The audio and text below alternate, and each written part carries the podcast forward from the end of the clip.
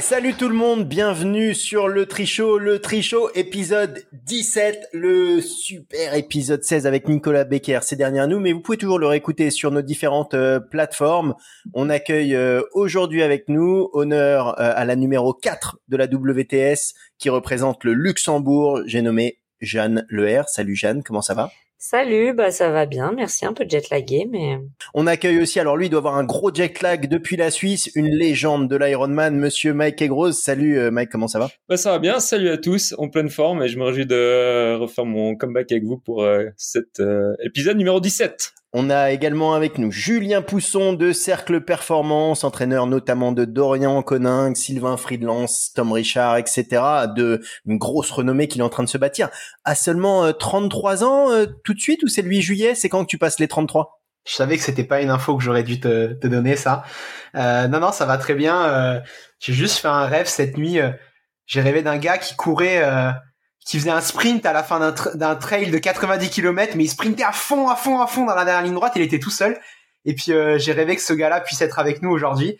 Et j'ai l'impression que ce rêve s'est réalisé. Et eh ouais, c'est bien sûr euh, Mike Egros qui a terminé un magnifique ultra. Mike, en quelle position? Alors j'ai gagné mon sprint vu que j'étais tout seul. Alors c'est peut-être un des seuls moyens que j'utilise mes deux fibres rapides parce que je sais que Julien euh, il m'a souvent challengé sur des 50 en natation que j'ai évidemment jamais gagné.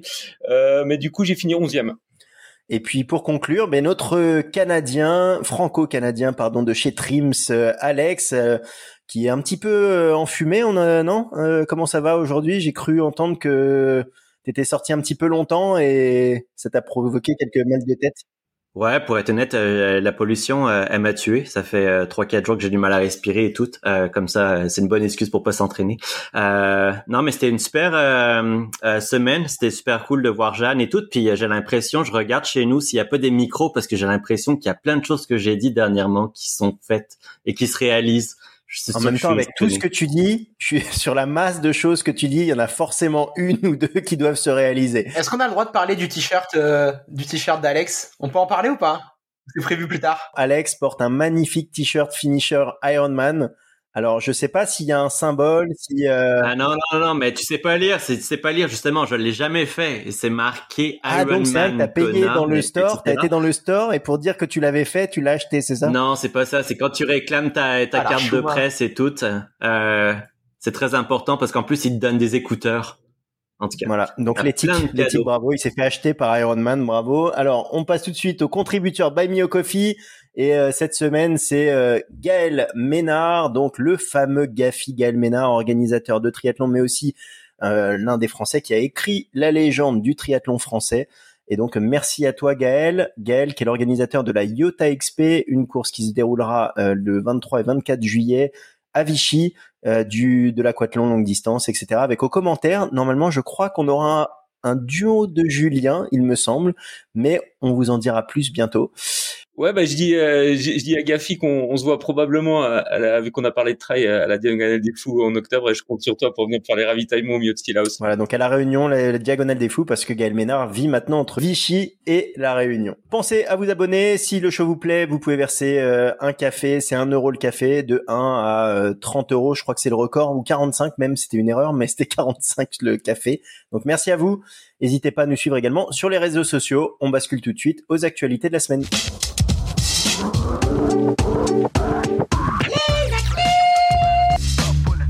Et on démarre donc les actualités, cette semaine avec l'Eurobike. On vous avait annoncé plein de nouveautés et finalement, Alex. Et oui, au final, celle qui marquera le plus, c'est un autre concurrent à Swift. Cette fois-ci, l'approche est assez différente. L'objectif est d'offrir la solution la plus complète possible. Euh, il y a une sorte de centralisation des données entre tout ce que tu fais à l'extérieur et dans le virtuel. Euh, pour la partie virtuelle, qu'est-ce qui est intéressant, euh, c'est que on a enfin des graphismes qui sont vraiment magnifiques et cela est possible par le fait que l'ordinateur qui est utilisé pour calculer ces graphismes et tout, eh ben c'est pas sur votre ordinateur mais c'est sur leur propre serveur. Euh, c'est assez intéressant, c'est en bêta et c'est gratuit, fait que autant en profiter. Et on enchaîne euh, toujours matériel avec une marque que tu connais bien, Mike. C'est le retour de Look qui nous a présenté deux nouveautés. Non, bah c'est vrai que Luke, ça fait plaisir d'avoir qu'ils sortent encore des nouveautés. Puis pour avoir roulé toute ma carrière euh, sur, cette marque, ils ont toujours été euh, assez avant-gardistes sur plein de plein de prototypes et puis de développement. Et bon, Alex, je pense que tu peux plus en parler sur ce qu'ils ont présenté. ils ont présenté le, en fait, ces deux vélos-là, on les avait vus euh, sur quelques courses, ce qui est assez logique avec euh, les réglementations UCI. Euh, il y a le Lux 796 Monoblade RSTT, nouveau boîtier, nouvelle tige de sel, nouveau lay-up, assez joli en général et classique. Mais il y a aussi le Look 795 RS pour les le vélo de course aéro, on va dire, vélo assez sobre qui reflète assez bien les tendances actuelles. Euh, je tiens à souligner que les artworks et cosmétiques sont assez sympas et dignes de look. Par contre, parce que j'aime ça faire euh, des euh, balle perdue. Euh, écrire euh, euh, comme One Piece monobloc carbone sur un guidon, ben c'est un peu évident quand tu le regardes. Là. généralement, c'est ce style de choses que les Chinois font très bien. voilà, merci. Ça s'est fait. et puis, je suis pas super fan du déport de la fourche avant, mais ça, c'est un autre truc. c'est personnel et tout. sinon, c'est comme un vélo que j'aimerais vraiment avoir. Et toujours dans la, une filiale de chez Look, c'est chez Corima que ça se passe avec la sortie de roues tubeless. Ça y est, ils se mettent enfin au tubeless avec les euh, MCC Evo et WS Evo, des profils de 32 ou 47 au choix. Et euh, ils viennent un petit peu agrandir euh, leur gamme de roues. C'est une, moi j'aime beaucoup Corima et j'espère que la marque perdurera et donc enfin du tubeless. Ouais, et une autre euh, nouveauté un peu euh, pas si vue que ça, mais qui est pourtant réelle et qui a été euh, sortie à Roth, c'est Cube qui a sorti son nouveau vélo de triathlon. Enfin, en fait, c'est ça qui est drôle et qui reflète pas mal ce que je disais dans les épisodes précédents. on a atteint une sorte de plateau point de vue développement et tout. le vélo, bah, il est pratiquement totalement identique à celui d'avant, celui qu'utilise euh, Lucie Charles Barclay. Euh, dans les faits, euh, il y a surtout des petits raffinements point de vue cockpit. Il y a aussi un rangement intégré pour le, les, outils. assez sympa et tout. on rappellera que derrière ce vélo-là, ben, c'est l'équipe de Swisside qui l'a conçu et dans leur expertise aéro, c'est aussi eux qui ont développé le nouveau TT de Decathlon. On retrouvera d'ailleurs euh, le test euh, Cube sur euh, la chaîne du triathlon, normalement un test effectué par Jérémy Morel et donc en vidéo à retrouver bientôt sur la chaîne du triathlon.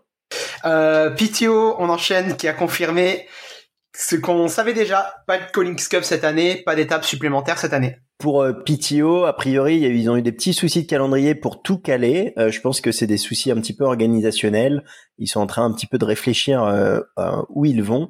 Euh, mais il se murmure que il pourrait y avoir des grosses nouveautés pour 2024 euh, et euh, voilà, on peut pas vous en dire plus pour le moment, même si je sais que ça brûle les lèvres de certains. Ok, arrête, Julien, moi je balance tout, c'est beau. non, mais c'est ça l'affaire du podcast, c'est qu'il y a une nouvelle qui sort et finalement la journée d'après, ben il y a un autre truc qui sort et là tout est changé. Euh, comme par hasard, moi je suis tombé sur euh, un média britannique gratuit, c'est le sorte de journal distribué dans le métro, soit le City AM. Pourquoi ils font un, article sur la PTO hum, hum, Bonne question. En tout cas, on y trouve un super long papier assez complet avec les propos des dirigeants de PTO, mais aussi de Christian Blumenfeld et d'Alistair Brownlee. Euh, cet article, ben, c'est pas gratuit. Il y a clairement un but et quoi? Euh, Ils énoncent l'avenir. Alors, c'est quoi les points marquants? Moi, je vais tout vous résumer, ça va être facile, blablabla. Bla, bla. Euh, la stratégie du grand chelem, celle que euh, on a tous rêvé, etc. Euh, ben, pour le triathlon, euh, c'est pas applicable selon eux parce qu'ils seraient dans un business de création de contenu que, et que ça veut dire que dans ce business-là, eh ben, c'est basé sur les droits télé et du coup, il faut créer une habitude et être le plus souvent possible à l'écran.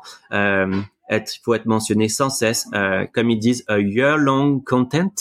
Euh, autre passage super important, Alistair Brownlee, euh, qui dit que il y a effectivement un, appétit pour avoir beaucoup de courses chez les amateurs, chez les fans, euh, mais qu'il faut aussi respecter l'intégrité physique des athlètes. Et moi, je trouve que c'est bien qu'ils le disent clairement sans passer par quatre chemins, parce que bah, de un, c'est important, et en plus, sachant qu'il est membre de la commission des athlètes du CIO, donc qui représente les athlètes, c'est plutôt bien qu'ils qui parlent pour nous, même si en l'occurrence c'est pas tout à fait le même, enfin c'est le même sport parce que c'est du tri, mais là on est plus sur la longue distance et que CIO c'est plus sport olympique, donc triathlon course distance, mais ça n'en reste pas moins que c'est la même chose que ça soit triathlon ou un autre sport d'ailleurs intégrité des athlètes avant tout. Euh, ok, ensuite, euh, la PTO ne se privera pas euh, pour aller dans certaines places pour des raisons politiques. Ça, c'est dans l'article. Qu'est-ce que ça veut dire? Ben voilà, une grande finale en... Allez, où c'est qu'on va l'avoir? Ben en tout cas, on va dire en Arabie Saoudite, Qatar, un truc dans le genre. Euh. Mais non, mais là où non, genre t'es méchant. Là où on peut payer. Euh, aussi, moi, c'est ça, euh, c'est un truc pour Mike. Euh, PTO qui annonce des retombées économiques de 10 millions avec leur course à Ibiza, avec 5000 personnes qui seraient venues juste pour l'événement.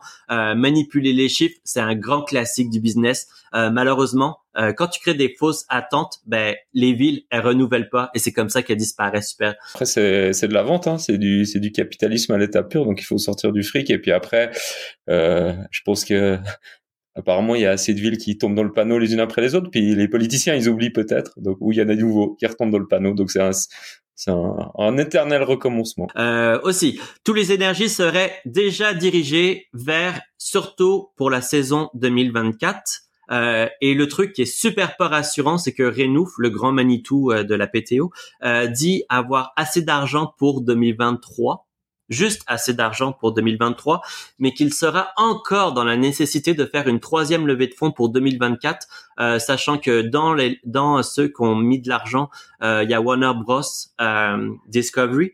moi, si on me fait dire que je dois encore mettre de l'argent pour que ça continue, je commencerai à être vénère.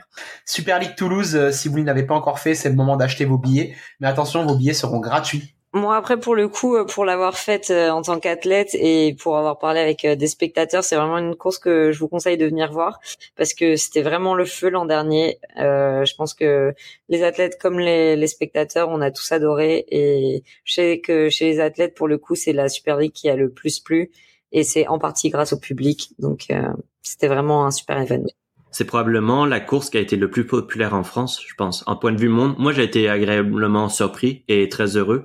Euh, par contre, ça serait bien d'avoir un parcours vélo euh, qui fait du sens, pas euh, où te frôles les poubelles. Après, en vrai, il était pas si. Il est... Moi, j'ai plutôt bien aimé. Il y a juste un endroit où il manquait un bout de béton et que moi, en l'occurrence, ma roue arrière a glissé et que j'ai failli me vautrer. Mais ouais, petit détail quoi. Ouais, mais c'est vrai que je l'oublie parce que justement, il y avait tellement de monde et que c'était tellement cool que j'oublie les côtés négatifs. Par rapport à l'étape de Toulouse, on peut aussi euh, signaler euh, le travail du Toulouse Triathlon Métropole et notamment Nicolas Lehir. Je sais qu'ils ont beaucoup œuvré pour qu'il y ait du monde sur la route. Pour euh, ils ont travaillé avec la Super League aussi pour que y ait un, un, parcours qui soit accessible et que ce soit visuellement très sympa. Et a priori, ça a été une réussite. Il y avait aussi, en tout cas, je me souviens d'une caméra fixe, peut-être deux. Ça, c'est pour faire plaisir à Alex. Eh, S'il pouvait y en avoir quatre cette année, là. Je vais. Allez, un autre, euh, une autre chose qui fait plaisir à Alex, c'est un petit peu le, le skyblog euh, du triathlon pour pour ceux qui sont de mon époque. C'est Slowtwitch, le dernier euh, dinosaure du triathlon. Le MySpace, ouais, c'est pour les plus jeunes. Slowtwitch, le site internet qui a publié un sondage. qui t'inquiète, toi, Alex? T'es es, quelqu'un d'inquiet? Ah non, mais, ouais. Mais tu veux pas donner Il y a des choses que je peux pas dire hein, parce que je sais que je vais froisser du monde, mais j'y crois fortement. la question, elle est directe. Pour quelle destination souhaitez-vous vous qualifier? Et euh, résultat, 51% Kona. À mon avis, euh, c'est 100% Kona en fait, c'était les moyens.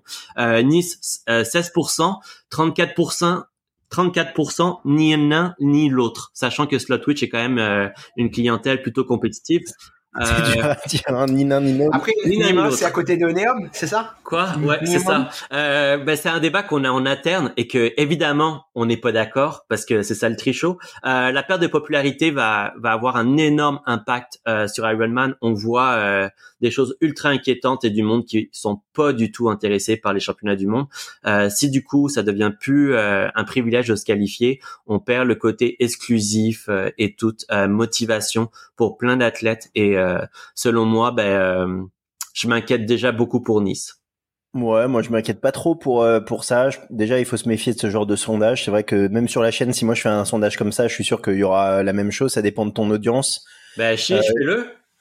Bah, je peux te le faire. Hein. Tout le monde, j'aurai les mêmes résultats puisque j'ai une j'ai une, une audience qui est un peu plus euh, abrasives envers euh, Ironman, on va dire. Mais si tu le fais sur d'autres médias qui sont un peu plus complaisants avec euh, Ironman, euh, tu n'auras pas forcément les mêmes résultats.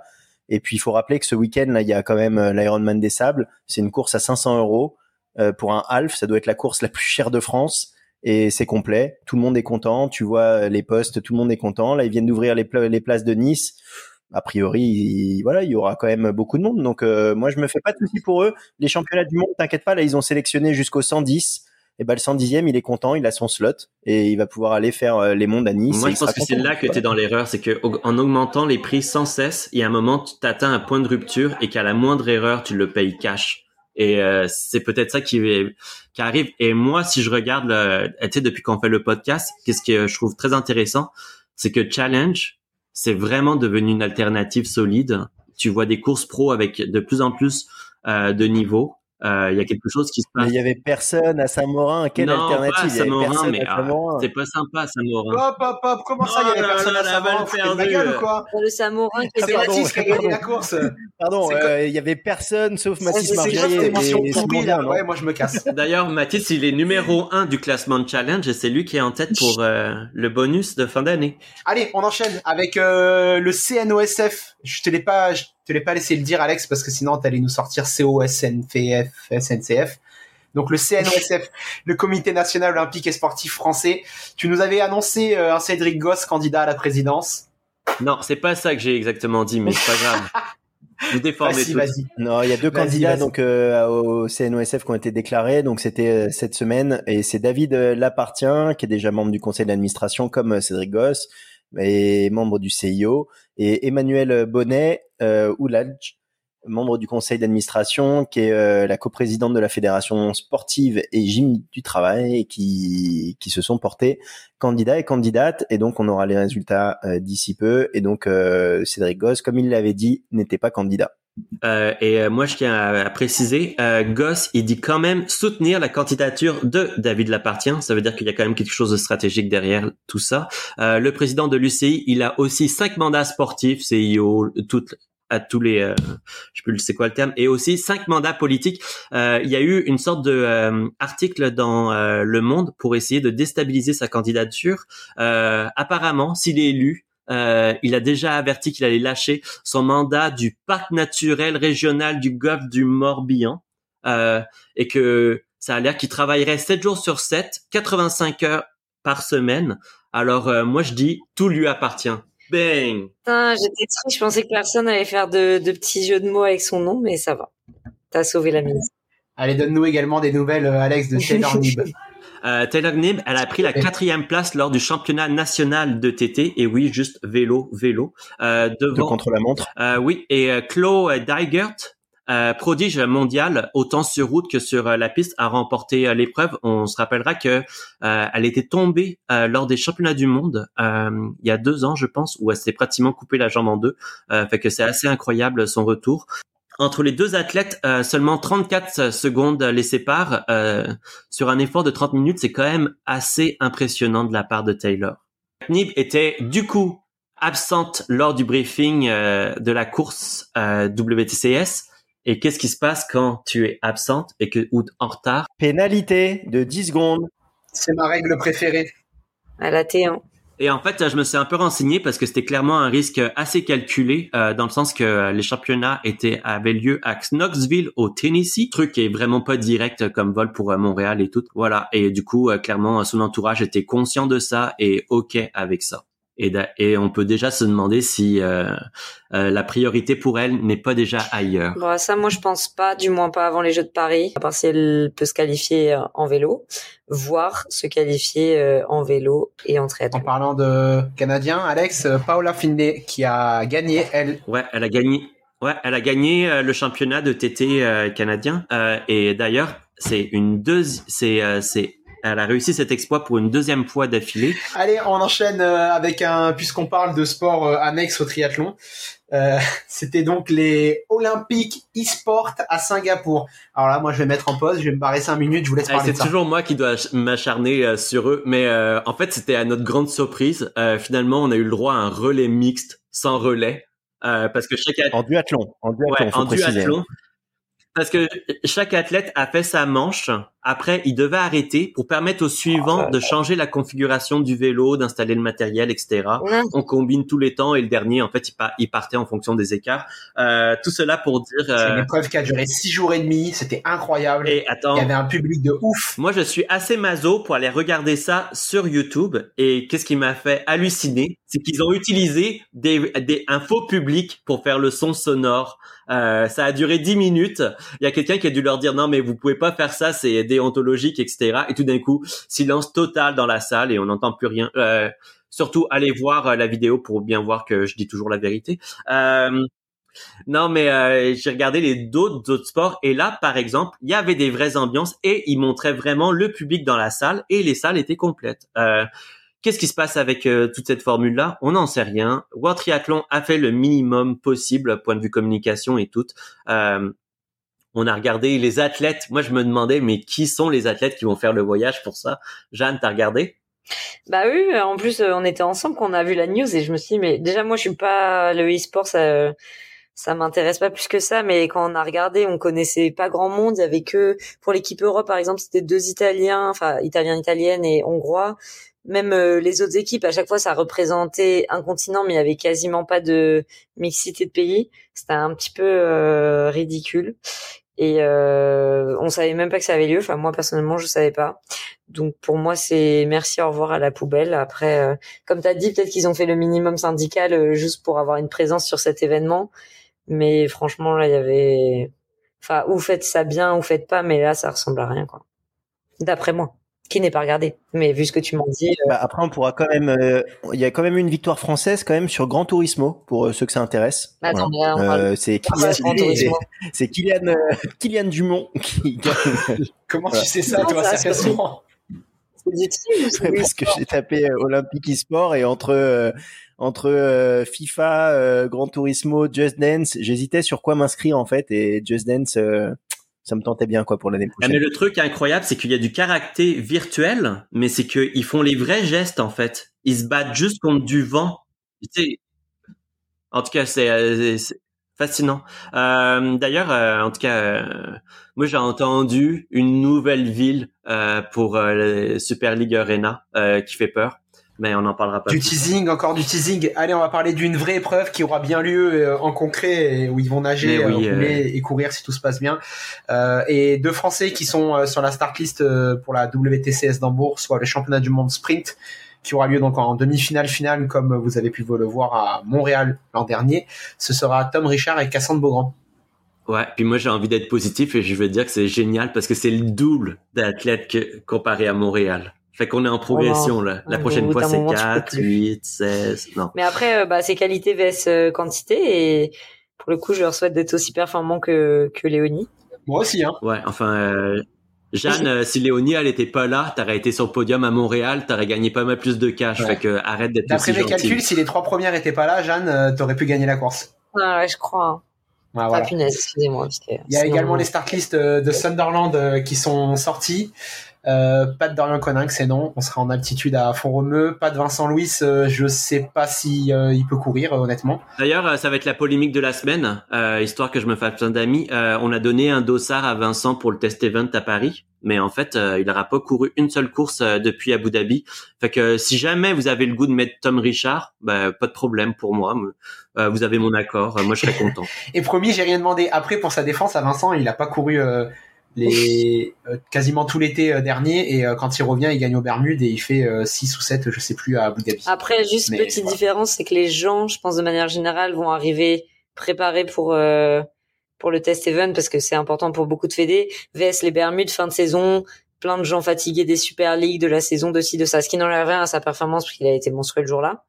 Mais il y avait quand même des gens qui étaient peut-être moins en forme qui ne le seront à Paris. Euh, ouais, puis euh, je pense que on peut pas euh, clôturer une seule section d'actualité sans parler d'Alistair Brownlee. En fait, je vais l'expliquer. C'est pourquoi? Ben parce que il a encore annoncé une future participation à un Ironman euh, après avoir planté euh, quelle course? Nice, Hambourg, ils a toutes faites en fait finalement, ben, ça va être chez Mike. Il va aller faire Ironman Nice. Euh, en fait, c'est sa dernière chance pour se qualifier euh, pour Nice en Europe. Euh, mais ça, c'est s'il prend le départ, on ne sait pas. nice, en France et en Suisse, c'est Ironman Suisse à Thun. Bon, on a l'air un peu moqueur, mais ça reste un, un, ambassadeur de notre sport, une légende et ainsi de suite. c'est juste dommage parce que euh, ça fait mal au cœur, mais Javier Gomez puis Alistair Brownlee, euh, ça aura jamais marché vraiment pour l'Ironman. puis je trouve ça dommage. Allez, on bascule euh, tout de suite sur euh, on refait les courses. Alors, on va attaquer avec tout de suite la WTCS Montréal. C'est parti.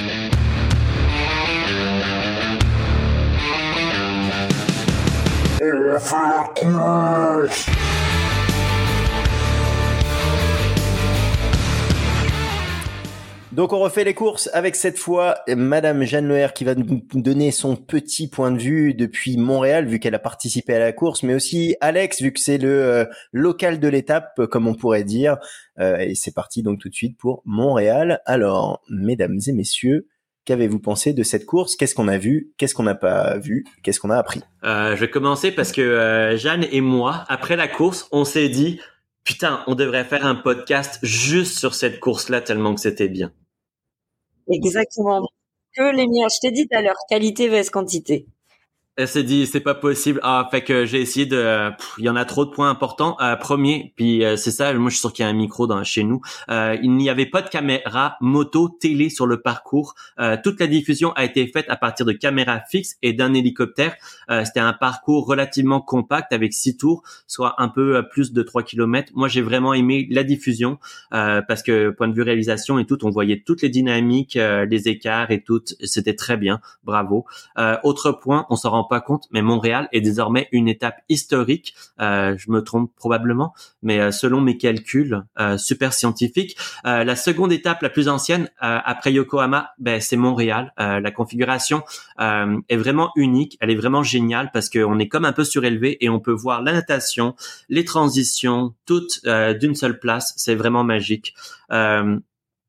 Bon, les mauvais points, euh, on le sait, les absences des Français dévalorisent les performances des autres. J'en ai parlé avec des coachs nationaux de ça. Les absences des Français, mais Wild Eddie, ça y a pas de problème par contre. C'est que les Français les méchants. Ils ont le droit, ils ont le droit aussi. Euh, en tout cas, on pourra parler des grands prix et de l'impact du coup. Euh, non, mais euh, l'absence de la France au relais de Hambourg, ça, ça passe pas. Clairement, c'est super mal perçu euh, dans le milieu. D'ailleurs, non, mais euh, je tiens à rappeler parce que. Euh, non, mais là, on est sur Montréal, mon cher Alex. Hein, Montréal. Il me provoque, il me provoque. je réponds. Euh, Léonie, elle fait une énorme course. Elle bat les meilleurs au monde euh, parce que finalement, à part les deux françaises, ben, elles sont toutes là. Aussi. Euh, J'aurais vraiment aimé voir euh, Beaugrand et Lombardie. elles sont dans leur droit, dans leur absence. C'est pas de problème, et etc. Ouais, je, je suis pas sûr que tu vas la revoir cette année, Flora Duffy, petit scoop. mais en gros, euh, l'absence euh, des autres françaises et euh, trucs, ben ça fait en sorte que la course elle est pas diffusée à l'équipe, même pas en différé. En tout cas, moi j'ai pas le droit d'avoir euh, l'équipe, mais je le sais pas. Mais en gros, Léonie, ben elle fait une super course, elle avait le droit d'avoir son petit moment de gloire et tout, puis on lui a retiré parce que les autres elles sont pas là. Et moi je trouve ça super dommage et injuste. Je tiens aussi à rappeler ce principe où Julien n'est pas du tout d'accord avec moi, mais je m'en fous. Euh, ben, c'est que l'absence euh, des Français et euh, les dossards non utilisés, c'est un cadeau pour les autres parce qu'ils gagnent en confiance. Et oui, du coup, Mathieu Osler qui gagne sa première WTCS, c'est exactement ça. On lui a donné cette opportunité. C'est aussi Wade Ellie qui lui offre ça. c'est un athlète qui était attendu depuis un petit moment. Même les petits génies pour le on se rappelle qu'il était nominé dans les athlètes de l'année. Euh, ce qui n'était pas le cas pour mon petit Léo Berger. Euh, en tout cas, il vient de casser une barrière psychologique euh, parce que il est comme clairement au-dessus en ce moment. Non, mais il, a, rien cassé. du tout. Pourquoi tu dis qu'il a cassé? Mais non, pourquoi tu veux? Il a, il a déjà fait deux à Yoko, il fait deux à Hambourg en 2022, il, il fait cinq sur la finale. Cette fois-là, il n'y a pas, il y a pas Léo, il n'y a pas Dorian, il n'y a pas Wild et il n'y a pas I. Mais tu veux qu'il casse quoi? En fait, il a gagné quand il a, il a gagné quand il y avait pas les moi, j'étais à la course bah, et qu'est-ce que j'ai vu? J'ai vu un athlète qui a mené la course de A à Z et que pendant la course à pied, Bah oui, il y avait il, pas il sort meilleur de l'eau. Il, pas- est tout le temps en avant à vélo. Et c'est comme Yi et euh, Yi et Wild, après- on sait pas où ils, ils- qu'est-ce qu'ils auraient pu faire face à ça. Et en course à pied, honnêtement, il était franchement, franchement fort. Il se baladait et il a accéléré juste quand il a voulu. Il les a dégommés. Euh, Non, mais t'as pas compris, Julien. Alex, il voudrait que les gars, ils courent euh, 45 épreuves par, euh, par semaine parce que sinon, ça va donner de la confiance aux autres. Putain, ils sont cons, ils ont pas couru aux Jeux Européens. Oh là là, ils ont pris de la confiance aux Jeux Européens, là. Ah là là, ce qu'ils ont, ce qu'ils ont donné avec le Torn. Et là, et là, là, t'es- non, non, non, attends, eh, eh, mais là, et là, là, t'es une joke ambulante parce que là, tu dis ça, mais le Yi et le Wild, qu'est-ce qu'il a fait? Il est pas venu à Montréal, mais finalement, il aura couru un week-end parce qu'il sera allé faire euh, des grands prix. Au final, c'est comme les grands prix. Je vais pas prendre On un double comprend pas trop l'objectif à part d'être des engagements pour les QFD, ce que athlètes je t'ai dit la semaine dernière. Allez, euh, messieurs, euh, Jeanne, tu avais une intervention. On revient sur, on peut faire un, refait un focus sur Montréal. Je voulais dire que Mathieu, Ah, euh, pour le coup, la seule fois où il a couru contre les Français euh, ces derniers temps, c'était à Yokohama parce qu'il n'était pas à Cagliari et qu'il les avait battus. Donc euh, ça rejoint un petit peu Ouais, ce que je dis, que ça n'a pas forcément euh, cassé une barrière psychologique. Il a déjà peut-être passé, et que la vraie barrière, ce sera de battre euh, Wild et Guy sur un format olympique. Et lui, pour le coup, il, peut- il peut faire partie de la petite, euh, genre avec les Français de bah, leur chance en fait de gagner si à pied à la régulière ils se font battre par Yi et Hayden, c'est d'essayer de les sortir dans l'eau.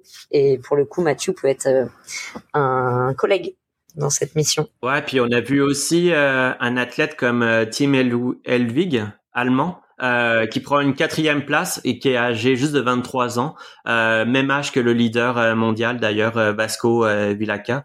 Euh, Bah, il a juste gagné, euh, il a juste gagné la WTCS à Hambourg en 2021, donc il avait déjà cassé la barrière. Du coup, on lui a pas rendu service à lui, c'est bon. Oui, mais on pourra, c'était quand même faire la WTCS euh, de l'année post-olympique, tout ça, tout ça. Enfin, Bah, c'est pas le Jean Toum qui fait deuxième quand même, donc. euh, ah, mais tu vois, ce résultat de 2021, il a tellement été significatif que euh, Paul euh, George Jontoum, euh, la FF3, ils lui ont donné juste un seul autre départ de WTCS depuis.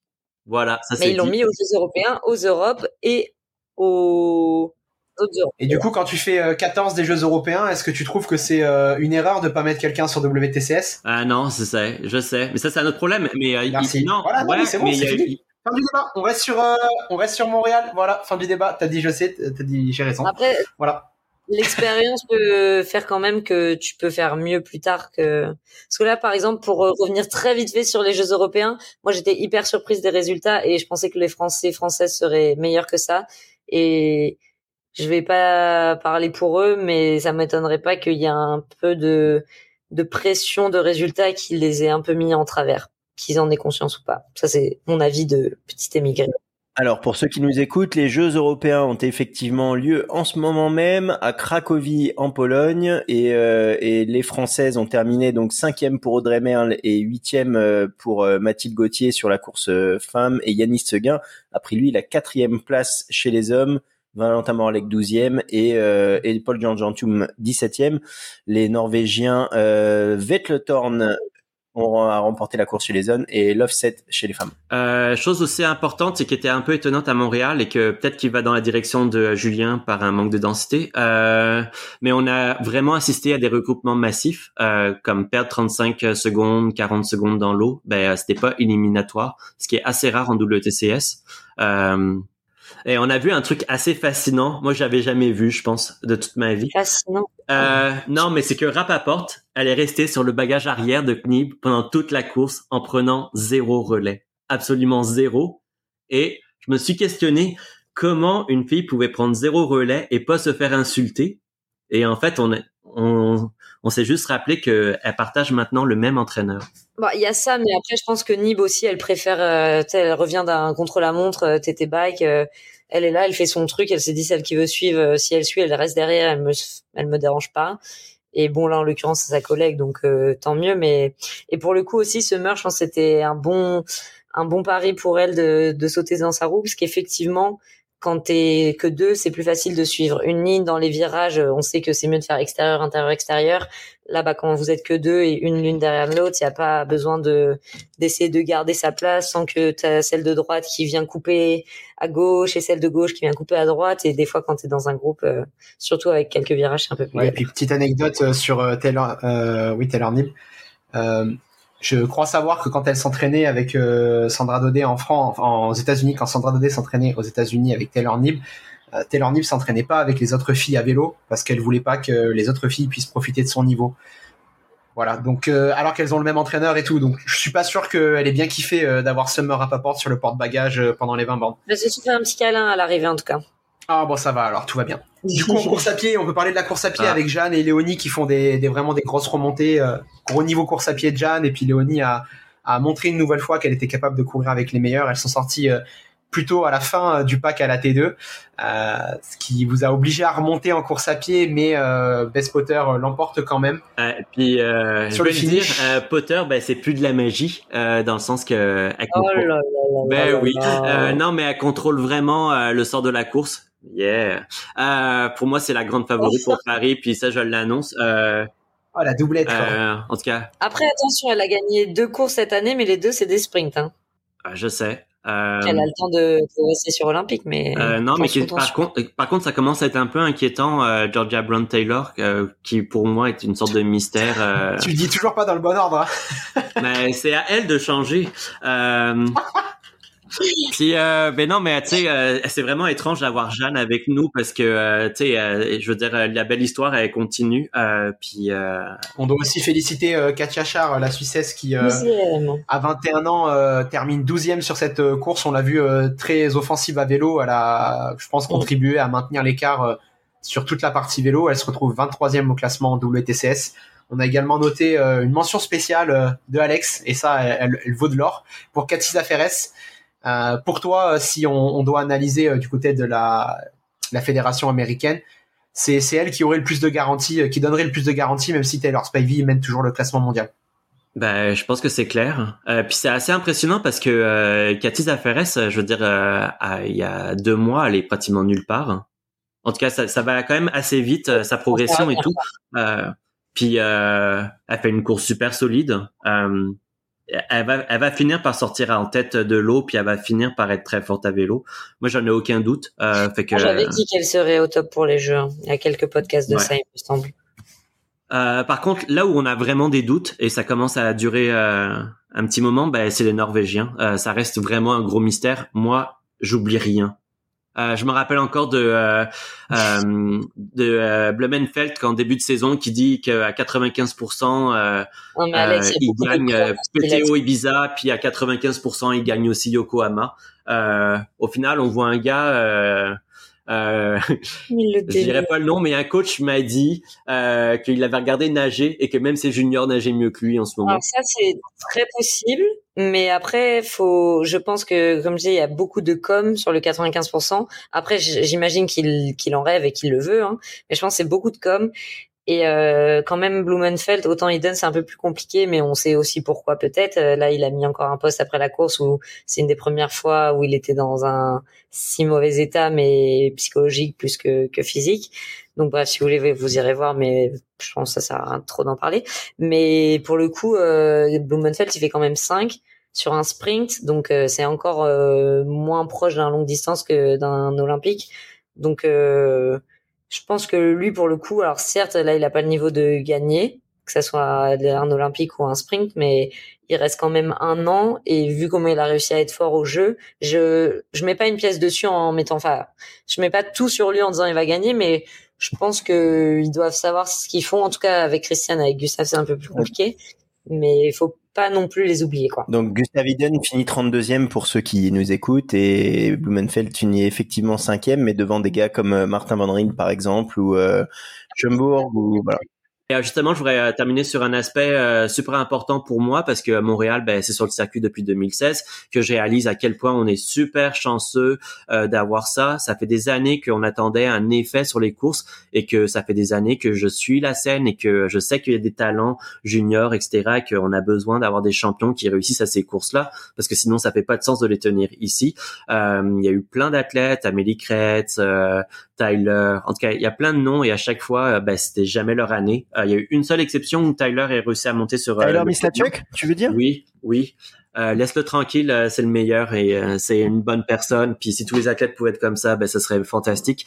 non, mais tout ça pour dire que ben, Charles Paquette qui, qui fait une septième place, ça fait super longtemps que c'est attendu, que j'en rêvais et tout, parce que pour nous c'est vraiment un Québécois qui réussit et que c'est c'est c'est c'est ça qui va peut-être permettre à la course de perdurer et d'avoir un intérêt. Euh, Qu'est-ce que je trouvais super difficile, c'est que durant ce week-end, il y avait aussi Ironman 70.3 et le 51-50, soit la distance olympique à Tremblant, qui est à peu près à une heure et quart euh, de route de Montréal, sachant que le bassin euh, d'athlètes est pas mal à Montréal. Ben sur la groupe, euh, sur la course groupe d'âge, il y avait à peu, près personne. Moi, ça me fait mal parce que ça me fait dire que euh, le groupe d'âge, il en a rien à foutre d'aller voir euh, Christian Blumenfeld, de voir les meilleurs athlètes au monde, etc. Puis qu'il y a encore beaucoup de choses euh, à faire pour faire comprendre que tu sais l'élite, euh, elle est en ville, faut venir la voir. Et j'en ai rien à foutre de ton sprint à 51-50 Ironman, Brandy, whatever, qui va te coûter cher pour rien. Viens voir les élites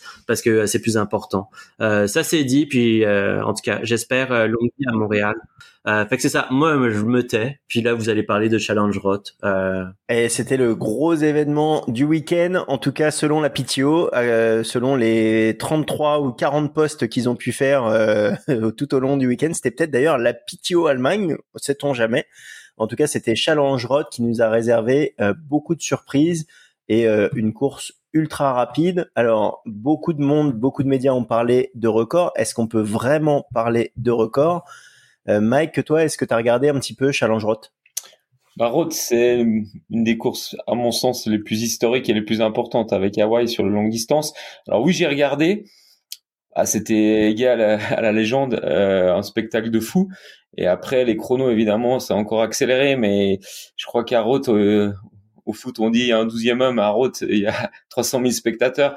Et je crois que ça, on l'oublie aussi sur les performances de route. On a souvent tendance à dire que les circuits, etc., etc. Mais quand tu as 300 000 personnes, moi je l'ai fait route, je suis monté sur la boîte là-bas, euh, quand tu t'entends pas respirer pendant pratiquement 4 heures de la journée, évidemment, tu as un curseur euh, pour dépasser euh, ou déplacer tes limites qui est hyper important. Et ça, je crois que c'est aussi ça qui fait la fausse de route. Route, c'est l'ambiance qu'il y a là-bas. Et puis on sait que les Allemands sont surfans de sport et évidemment avec les champions qu'ils ont en Ironman.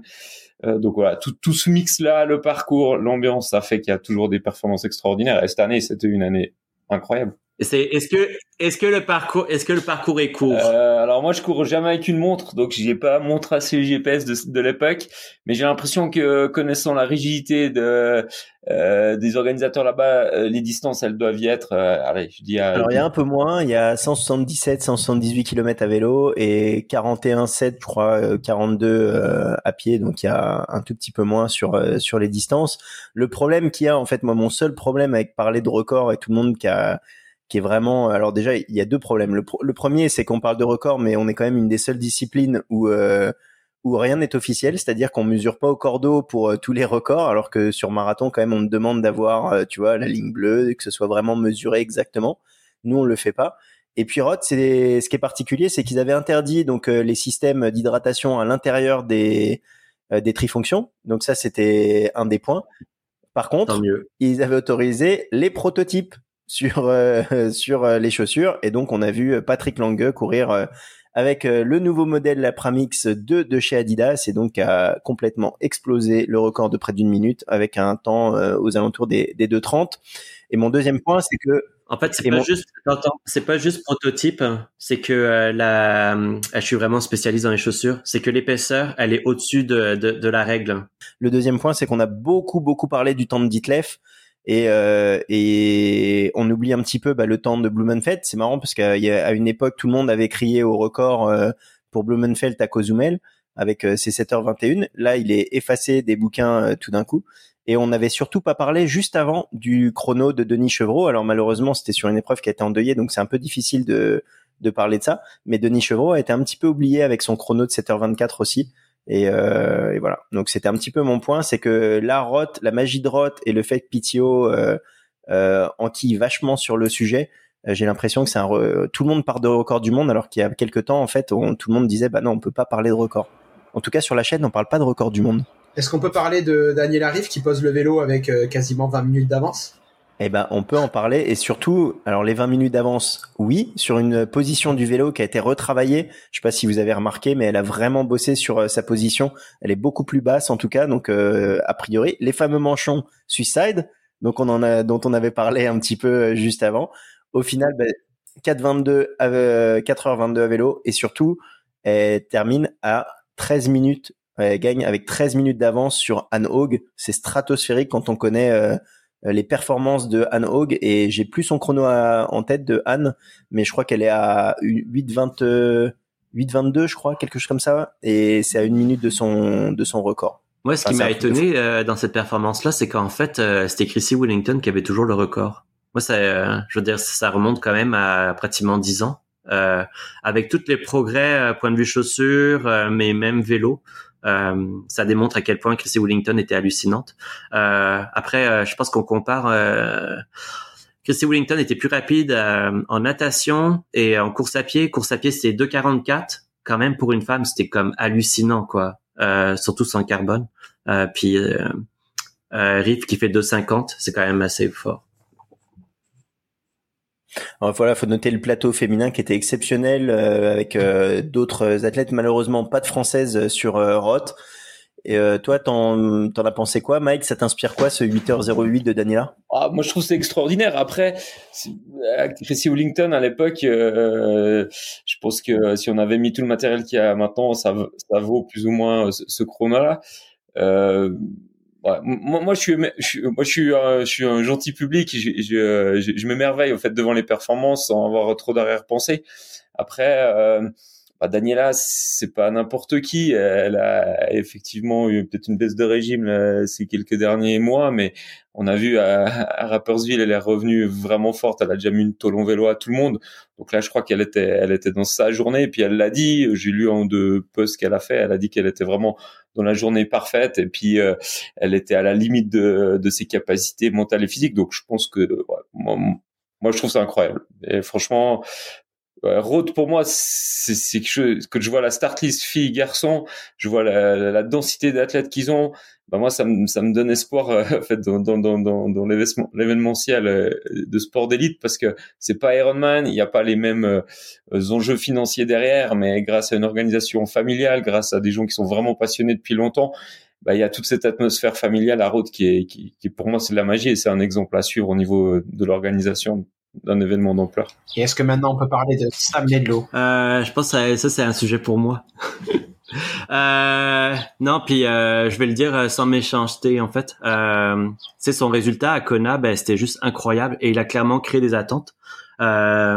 Euh, mais peut-être qu'il aurait mieux fait de tempérer un peu et de faire plus dans la sérénité et euh, éviter de multiplier les frasques puis les documentaires avec la PTO genre euh, entre démons, anges et tout. Euh, parce qu'il s'est créé une sorte de pression. Peut-être que il, vit très bien avec cette pression là etc mais il y a eu l'abandon à Lanzarote, là il casse encore. la super bonne nouvelle, c'est qu'il termine la course. Et respect pour lui parce qu'il a dû vraiment avoir pas mal d'idées négatives, etc. Mais euh, moi, j'ai un peu le sentiment, puis peut-être que c'est une connerie parce que je sais pas tout, puis que euh, pour certains, je suis un gros con, euh, mais que probablement qu'il faut qu'il apprenne à plus être le chasseur que le chassé, et ça va mieux se passer parce que euh, il casse à chaque fois quand il est euh, au-delà des à des rythmes pour battre des records.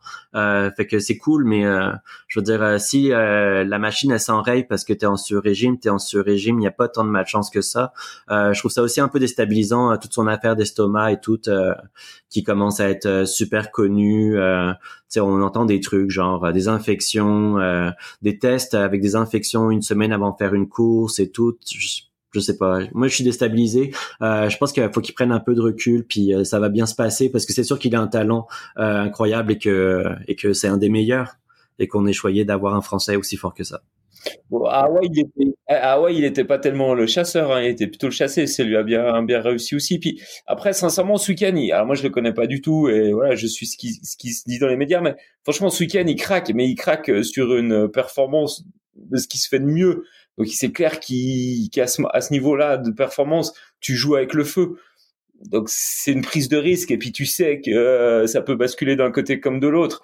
Et qui sait peut-être un kilomètre après c'était lui qui s'envolait et c'est lui qui allait faire la meilleure performance mondiale sur, sur route. Mais Donc du coup, j'ai l'impression que là, on, ouais, on juge quand même sur une performance de très haut niveau où il y a une prise de risque maximum pour un gars qui a fait deux Hawaii puis qui va aller chercher le meilleur temps mondial. Après, son caractère, ça comme c'est une autre histoire. En, termes de performance avec avec ce que je vois, c'est quand même que le gars, il a fait une grosse course, puis il a joué. Il, a il finit quand même huitième, hein, huitième de la course en 7h48. Euh, c'est quand même euh, des temps. voilà, ça en fait rêver plus d'un. Euh, à noter aussi la 20e place de Nicolas Quenet, donc un, autre euh, Français, et euh, qui lui réalise un chrono de 8h26. Voilà un petit peu pour du côté des... pardon, 23e pour Nicolas Quenet. Donc voilà un petit peu pour les Français. Euh, je pense qu'il faut retenir de de Roth aussi, bah, c'est les 7h24-40 de Magnus Zitlev et avec euh, un chrono vélo de 3h57-45. Euh, il est, c'est juste monstrueux aussi. C'est, euh, il y avait Starekovic qui avait réussi à descendre en dessous des 4 heures, mais c'était sur Texas qui était raccourci. Et Frodeno sur la battle là qu'il avait fait où tout était optimisé pour Sanders et lui. donc voilà, c'est c'est vraiment monstrueux. On connaît, on sait que que le parcours de Roth peut être euh, peut être euh, vraiment bien pour ça, très roulant et que le vent est plutôt euh, généralement tournant dans l'après-midi. Donc voilà, tout était réuni et Ditlev, ça va risque d'être un sérieux client. J'ai une dernière question. Vous pensez j'ai une dernière question. Vous pensez qu'Ironman ils sont prêts à mettre combien sur la table pour acheter c'était oui, pas Ironman avant? Ça a été, euh, Roth était euh, sous Ironman avant et à un moment Ironman a demandé de l'argent parce qu'il y a, il y, a, il y a un prix de licence et Roth a dit ben non on payera pas et c'est comme ça que la course est devenue indépendante. Ouais bon ça c'était il y a 15 ans en arrière avant qu'il y ait un groupe d'un. On va rediscuter euh, de Roth un tout petit peu plus tard dans le dans le débat en bois justement euh, et on bascule maintenant ben, justement sur Ironman avec euh, l'Ironman Nice et une belle victoire pour Clément Mignon. Alors je crois qu'on avait Julien Pousson qui était un petit peu notre euh, envoyé spécial sur place. Euh, comment tu as vécu la course, Julien? Qu'est-ce que tu peux nous dire sur la course? Bah pour tout te dire, j'étais euh, surtout là pour accompagner Simon que j'entraîne. Simon vient, mais mais j'ai pu regarder la course effectivement. pour moi, c'est ça a été ça a eu l'air de très bien se passer. C'est une course qui a quand même été marquée par la chaleur. Il faisait très très chaud sur la prom. ce que j'ai remarqué également, c'est que le 73 avait le départ du 73 était le même jour à 6h30 une heure après, il y avait le départ de l'Ironman. Euh, ça faisait un petit peu bizarre sur le parcours parce que, en gros, les premiers Ironman et Ironwoman qui arrivaient sur le parcours, donc Ironman puisque la course était ouverte qu'aux pro euh, mâle homme sur euh, donc sur cette distance là étaient donc avaient démarré le marathon quand ceux du 73 démarraient leur deuxième tour ou du premier tour donc ça faisait un petit peu de monde sur le parcours, ça faisait un petit peu de confusion, mais euh, j'ai eu quand même l'impression que ça s'est très bien passé. Et en tout cas, moi, Simon, il m'a dit qu'il n'a pas été trop gêné, que ça, ça a quand même bien déroulé au niveau de l'organisation. Euh, j'ai quand même trouvé que sur la prom, il y avait, il y avait peu de monde. J'ai été étonné, j'avais un souvenir, je suis allé voir l'Ironman il y a peut-être 5 ans de ça, j'avais un souvenir d'une prom vraiment blindée où tu pouvais pas, pas circuler sur les pistes cyclables. Et là, j'ai trouvé que c'était beaucoup plus fluide. Alors, je sais pas s'il y avait beaucoup moins de participants ou pas, j'ai pas, pas vérifié. Euh, qu'est-ce que j'ai remarqué non plus? Bah, Que pendant les 4 heures, 5 heures de vélo, je me suis un peu chié parce qu'il n'y avait pas de diffusion vidéo pour tout vous dire. Et euh, merci le live tracking. Mais c'est vrai que j'ai regretté ça d'avoir un petit peu des nouvelles euh, sur le parcours, sachant que voilà, Nice c'est pas la course qu'il faut suivre en voiture parce que la route est fermée à la circulation dans le sens inverse. Ça c'est cool. Et du coup, c'est bien de pas aller forcément en voiture pour suivre les athlètes, sinon ça met plus de monde qu'autre chose sur le parcours, sur des routes qui sont parfois étroites. Autre chose que j'ai remarqué, le parcours sur marathon, a priori, sur la montre GPS, il est euh, un kilomètre, euh, autour d'un kilomètre plus court. Je sais pas comment c'est possible avec un aller-retour euh, autour d'un plot de faire un kilomètre plus court, mais voilà, 170 km à vélo. Et voilà, globalement. Et ça, c'était la version, c'est la nouvelle version. Je pense que c'est l'ancienne version, du coup et qu'il y aura une rallonge. Enfin, il y avait quand même une rallonge au niveau de l'aéroport sur le parcours course à pied dont j'avais pas le souvenir. Et euh, du coup, ça a dû rallonger un petit peu la distance, mais euh, à la montre GPS, en tout cas, il manquait un kilomètre. Voilà, on sait qu'il y a une petite marge d'erreur sur la montre GPS, mais il manquait, il manquait de la distance. Les temps course à pied, de toute façon, marathon, sont pas stratosphériques, mais euh, très honnêtement, entre la chaleur qu'il faisait et puis la difficulté de la course, hein, ça a roulé vraiment très très vite à vélo. Il faut savoir que Cameron Wurf, qui fait le meilleur temps vélo, il bat le record vélo, même le temps qu'avait fait William Menson l'an dernier et euh, ça court 2,45 euh, sur le marathon pour Clément Mignon qui euh, remporte la course. Voilà, sans, sans trop de surprise, c'était le favori, mais sur Ironman, on sait que tout peut se passer. Et pour finir sur le marathon, d'ailleurs, j'ai aussi remarqué que bah, au dixième kilomètre, il y a le deuxième de la course, Ogonog, qui, qui bâche. Je crois qu'un petit peu après, au 17e, c'est William Medson. Il y a eu vraiment beaucoup, beaucoup d'abandon. Je pense que la chaleur n'y est pas pour rien sur cette course. Et voilà ce qui a permis à, des athlètes comme Simon qui ont rien lâché sur la course de, de finir septième. Sixième. Parce que probablement qu'il y avait plusieurs athlètes qui étaient là pour une sorte de reconnaissance réelle pour le championnat du monde aussi. Ouais, exactement. On a vu aussi euh, Rémi Comte euh, qui lui est déjà qualifié et qui avait annoncé euh, dès le début qu'il ferait uniquement la partie natation et vélo et qui ferait pas le marathon, qui s'en servirait comme un entraînement. On a aussi remarqué Dylan Magnin qui fait cinquième une semaine après avoir fait sixième sur l'Ironman de Klagenfurt et Cameron juste derrière Wurf. Voilà, juste derrière Wurf qui lui fait deuxième, troisième, j'ai un doute sur l'Ironman Nice et qui avait fait également Klagenfurt la semaine d'avant. C'est assez fou de se dire que ils enchaînent deux Ironman à ce niveau-là mais euh, ils l'ont fait, bravo. Mais où sont les femmes euh, pro euh, Ben non, il y avait pas. Avec leur geste plein de charme. Oui. Il y avait juste pas de course pour les pros, etc. ce qui est féminine, je, je trouve un peu dommage quand même. Surtout que oui, ils ont économisé de la bourse, mais ils ont déjà économisé sur la web diffusion. D'ailleurs, euh, si tu essayes de vendre une course à l'international pour tes championnats du monde, ben c'est mieux d'avoir des images puis de diffuser la course. Euh, ça c'est une autre affaire. Euh, puis euh, l'autre truc, je sais qu'on n'est on n'est pas vraiment d'accord là-dessus et tout. moi je trouve que faire des 70.3 des Ironman en même temps, c'est le scénario que je déteste. Ça ça détruit euh, l'expérience pour les deux. Euh, quand t'es un Ironman, tu dis qu'est-ce que je fous là, j'aurais dû faire la demi. Quand je fais le demi, je fais ouais, mais j'aurais dû faire l'Ironman, euh, ainsi de suite. En tout cas, puis euh, euh, faire des faire des courses où t'as l'impression que des fois t'es bloqué et tout par d'autres parce qu'il y a trop de monde sur un parcours, c'est lourd en tout cas. Euh, c'est une petite balle perdue, euh, mais euh, je, je, veux dire respect à Yves Cordier et tout parce que qu'est-ce qu'il a fait pour la région, puis Ironman, ben, ben c'est fort, puis tu sais, c'est une course qui est importante que moi j'ai eu la chance de faire une fois dans ma vie, puis que j'ai aimé. Voilà. Euh, sur euh, pour ceux qui ne seraient pas du sud, euh, la prom c'est la promenade hein, des Anglais bien sûr, c'est le littoral, le bord de mer. Alors Julien Pousson pour lui c'est sa routine, bah, comme, il loge, comme il loge au Negresco avec tout ce qu'il encaisse avec ses athlètes. Bon, il connaît bien la prom, mais pour ceux qui ne connaissent pas, voilà, bravo. Donc c'est vrai qu'on est parfois critique avec Ironman et il faut le dire quand c'est bien fait. A priori, c'était une course, les gens sont plutôt satisfaits. Euh, par contre, ce qu'il faut euh, noter quand même, c'est que les slots pour les championnats du monde, bah, ça a été jusqu'à des 112e places.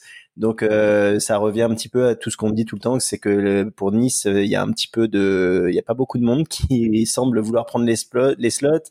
J'ai vu des des trois heures d'écart entre le premier et, et l'un des, des concurrents qui a pris un slot.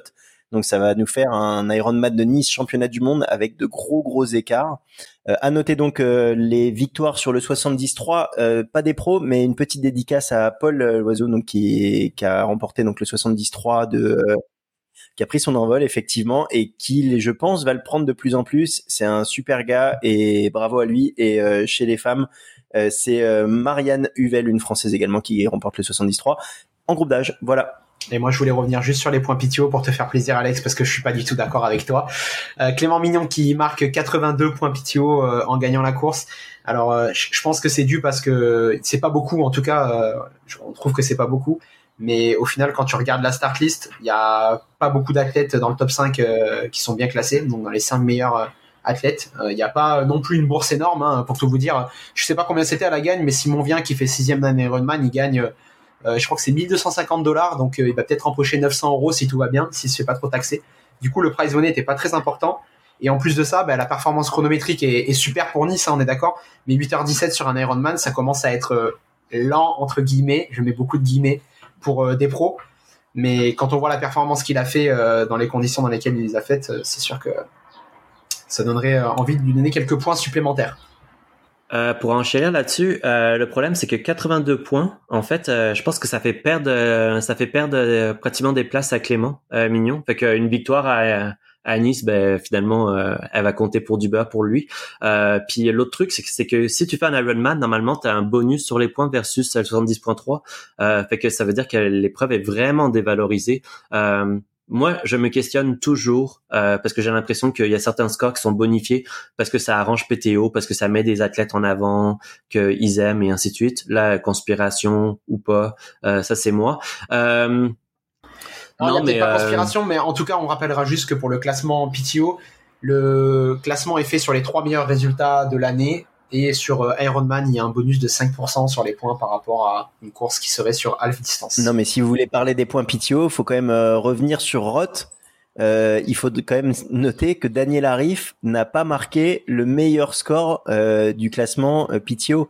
Elle marque 98,88 points. Le meilleur score euh, jamais marqué a été marqué par Anne Haug sur la PTO Ibiza, 99 points. Donc euh, oui, bah, c'est normal, c'est des grosses PTO. oui, voilà, PTO, en fait, c'est logique. PTO fait son ranking, ça veut dire que la performance, en fait, on rend, on met pas vraiment la performance en avant. Je trouve que ce nouveau système a quand même ses limites parce que le plateau à Roth, il était fou elle fait un temps, elle bat le record du monde de 10 minutes. Oui, mais le prize money, il compte aussi. Euh, ouais, non, mais c'est ça, bien. C'est que sur PTO Ibiza, c'est 100 000 à la gagne. Donc, en fait, déjà là, t'éclates le prize money de n'importe quel 96,8 points. Donc, lui aussi, il a même pas, donc ouais, et au final, voilà, si tu fais PTO, bah, t'as plus de points. Donc oui, clairement, ils avantagent du monde. Euh, Julien, d'ailleurs, tu devrais rappeler à nos auditeurs le mécanisme parce que euh, il y a beaucoup d'incompréhension. Je me le fais demander souvent comment comment c'est calculé et tout. Bah, je referai un post effectivement sur la chaîne du triathlon, mais il y a trois critères effectivement qui rentrent en compte le ranking de la de la course, donc euh, le classement de la course par rapport au prize money, etc. Il y a le, le chrono et le plateau aussi des participants. Mais je referai un point effectivement. Tu fais bien de me le demander, Alex, ou sinon toi tu pourras faire aussi un un article. Hein, tu sais, t'as un média aussi qui s'appelle Trims, il me semble, non? Ouais, mais moi j'aime que les balles perdues. Allez, bah en parlant de balles perdues, on enchaîne avec euh, le Grand Prix de duathlon, ton épreuve préférée? Ouais, alors moi il y a pas de balles perdues, hein. c'était le Grand Prix de duathlon de Noyon, 4 euh, sur 4 pour Marion Legrand, donc du, des Tritons Meldois, qui, qui est euh, à la limite de faire le Grand Chelem, plus qu'une étape avec la grande finale, et le champion de France, Émile Blondel-Hermand, qui remporte la course chez les hommes. Voilà. Moi, j'aurais dit Marion Legrand, puissance 4. Ça aurait été plus stylé ah. comme titre, mais bon, je suis pas journaliste, c'est pas mon métier. Moi, j'aurais dit, il y a deux niveaux WTCS. bah, il y a quand même du gros niveau, mais c'est vrai que voilà, c'est Noyon, la FF3 communique peu là-dessus. Euh, donc euh, dommage et bon il y a, y a toujours euh, Christophe Le Bihan sur sa moto qui essaye de, de faire ce qu'il peut avec les lives mais mais voilà c'est dommage parce que le duathlon français est quand même euh, top niveau et c'est un peu dommage de, de, voir ça. Vous retrouvez tous les résultats de toute façon sur la chaîne du triathlon, vu que vous ne pouvez pas les retrouver sur Trims vu qu'il aime pas le dieu. Je ne répondrai pas. Alors euh, une dernière chose, euh, c'était aussi le Garmin Triathlon de Paris organisé par ASO. et, et, et donc et donc et donc pourquoi je vous parle de ça? Parce qu'il y a eu a priori un nombre record de vols pendant la nuit. Alors on va suivre ça de très près parce que moi ça m'intéresse de voir comment le vol de vélo, en fait, ils ont demandé aux participants de poser leur vélo la nuit et le parc à vélo, a priori, n'était pas sécurisé ou pas assez. Il y avait deux ou trois personnes.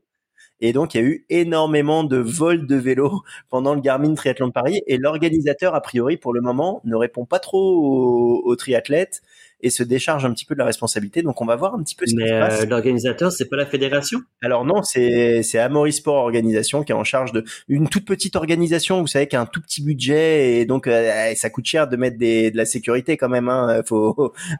vous êtes pas cool toujours à taper sur les petites orgas comme ça. Franchement, vous êtes vraiment pas cool. Allez, il faut qu'on enchaîne parce que vous êtes vraiment pas sympa. Allez, euh, on vous tiendra informé de toute façon sur ça parce que je pense que ça va être un bon petit fil rouge euh, les remboursements des vélos par ASO. Euh, en attendant, donc on passe à l'invité de la semaine. Et est-ce que j'ai le droit de le dire exceptionnel cette semaine ou pas? En tout cas, on a un champion du monde avec nous et on accueille tout de suite Monsieur Léo Bergère. Le dossier de la semaine. Et on accueille tout de suite l'invité de la semaine, Monsieur Léo Bergère, le champion du monde courte distance 2022. Euh, salut Léo, comment ça va? Salut à tous, je suis très content d'être euh, parmi vous. Bah, je sais, c'est souvent un honneur pour les gens de venir sur notre trichot, euh, mais bon, euh, on a décidé quand même de te faire une fleur en t'invitant euh, aujourd'hui. on est on est vraiment ravi de t'avoir. comme tu sais, tu as, déjà le président de ton fan club qui est là avec Alexandre, et, et on est tous fans, tout du moins sur. enfin, moi, moi, oui. Après Julien Pousson, je sais pas parce que bon, je sais pas trop. On sait jamais avec. C'est la concu hein. quoi. Si, bien sûr. Bien sûr, c'est la, concurrence, mais on peut être fan de la concurrence. Non, non, euh, Léo, on, euh, on a échangé nos places en 2021. Il était à la Boulouris et moi je suis à la Grenoble. Donc disons que ça nous a un petit peu rapprochés, mais euh, mais du coup, non, non, je suis très content qu'on puisse l'accueillir. Il a, il a aussi fait champion du monde, champion d'Europe, pardon, en 2022. Une, une sacrée grosse année. Et je crois que Léo, on peut dire que tu es parti sur le même rythme cette année, non? Eh ben, pas exactement, mais voilà, je suis pas loin de ce que je voulais faire, mais à la fois, ça m'a fait prendre conscience en fait que tout ce qui se passait l'année dernière, c'était loin d'être automatique et que monter sur un podium de, la série mondiale, et eh ben, ça nécessite de faire la course quasi parfaite. Et, toutes ces petites choses mises bout à bout, en fait, elles, elles te font atterrir sur le sur le podium. Mais c'est vrai que j'avais tendance à, à prendre pour acquis en fait ce, podium l'année dernière parce que à chaque fois que je, prenais la course, euh, le départ de la course, ça finissait euh, euh, quasi tout le temps sur la boîte. Et en fait, sur le début de cette année, voilà, je j'ai remarqué que en faisant légèrement plus d'erreurs, en, en prenant quelquefois un peu plus de risques, et eh ben la concurrence était féroce et et que des gars capables de monter sur la boîte, il y en a une dizaine sur la série mondiale à l'heure actuelle. Donc donc voilà, ça fait, ça fait aussi réfléchir et prendre un petit peu de recul. Est-ce que justement, par rapport à ta stratégie de course, euh, comme tu le disais, on t'a vu très offensif à vélo. Tu, c'est quoi le but? Tu veux un peu déstabiliser les adversaires ou c'est un petit truc que tu t'es mis toi-même ou vraiment tu, pour toi, ça t'aide à être plus performant sur la fin de la course? Eh ben, déjà, j'ai remarqué une chose l'année dernière, c'est que on gagne pas la course euh, sans prendre de risques, en voilà, en restant caché toute la course c'est pas comme ça que qu'on va aller gagner, surtout avec les, les deux phénomènes qu'on a à l'heure actuelle euh, avec E et, et, Wild. Il faut prendre des risques, mais euh, voilà, je suis toujours dans une phase où j'essaye de trouver la bonne tactique pour euh, pour arriver à les battre. Et je pense qu'il faut pas baisser les bras. Et j'ai l'impression qu'il y a déjà beaucoup beaucoup de d'athlètes qui qui ont tendance à voilà à se dire que de toute façon ils vont revenir en vélo et puis et puis après ils vont nous battre à pied. Donc c'est vrai que après Cagliari, j'ai j'ai eu ce petit ce petit coup de massue derrière la tête euh, en me disant mais là euh, ils sont imbattables en fait, ils nous mettent euh, ils nous mettent un boulevard en, course à pied, ils commencent à sortir à 15 secondes de la tête en natation, c'est ça devient compliqué quoi. Et il y a eu cette petite phase où voilà, j'ai eu quelques doutes voilà sur ce sujet. Et maintenant, je pense que je me suis bien remobilisé et je vais essayer d'aller bosser bah, différentes choses pour euh, pour me rapprocher de leur niveau. Et donc c'était le but de ce changement d'entraîneur quoi. Bah justement, ton changement d'entraîneur euh, un an avant les Jeux, est-ce que euh, c'est pas une euh, c'est pas un peu risqué pour toi? Comment tu t'as fait le la balance risque, le bénéfice risque, etc. Et surtout, est-ce que tu peux nous dire qui est ton nouvel entraîneur d'ailleurs? Ouais, bah, c'est une bonne question. Euh, je pense que c'est ce qui m'a trotté dans la tête pendant quelques jours là, au moment de de prendre cette décision. Et euh, ce que je me suis dit, c'est que j'ai pas envie d'avoir des regrets en fait euh, l'année prochaine après les Jeux. Et j'ai envie de, me dire que j'ai tout fait pour euh, pour faire la meilleure course possible. Et pour ça, j'ai envie de changer des, choses dans mon entraînement et de je vais pas révolutionner mon entraînement parce que tout ce que j'ai fait jusqu'à présent avec Michael Ayassami, ça m'a apporté. bah, il y a qu'à voir mon évolution dans les trois dernières années. Mais euh, je pense qu'il faut ajouter quelques petites touches, euh, euh, notamment en course à pied, pour essayer de me rapprocher de ces deux, ces deux phénomènes-là. Et après, j'y arriverai peut-être pas, mais en tout cas, j'ai envie de me dire que que, que j'essaye et, et donc je vais bosser avec Fabio Rastelli qui est un Italien qui coach déjà ma copine donc donc voilà je le connais déjà bien je voilà c'est ça donc je connais sa méthode de, de travail euh, et je connais le, le, personnage aussi. Donc euh, le plus gros changement, euh, ça va être qu'on va bosser principalement à distance, même s'il va passer quelques jours par mois en fait toute l'année et il va être présent sur les stages. Mais sinon voilà, c'est un autre fonctionnement, mais c'est c'est quelque chose que j'aurais que j'aurais pas été capable de faire il y a quelques années parce que je pense que j'avais pas la, la maturité tout simplement de le faire. Et voilà, maintenant je je me sens de, de fonctionner comme ça et, et de, de communiquer à distance euh, et de, de faire mon, mon truc, quoi. Tout est-ce simplement. est-ce qu'il travaille toujours pour la fédération italienne ou pas?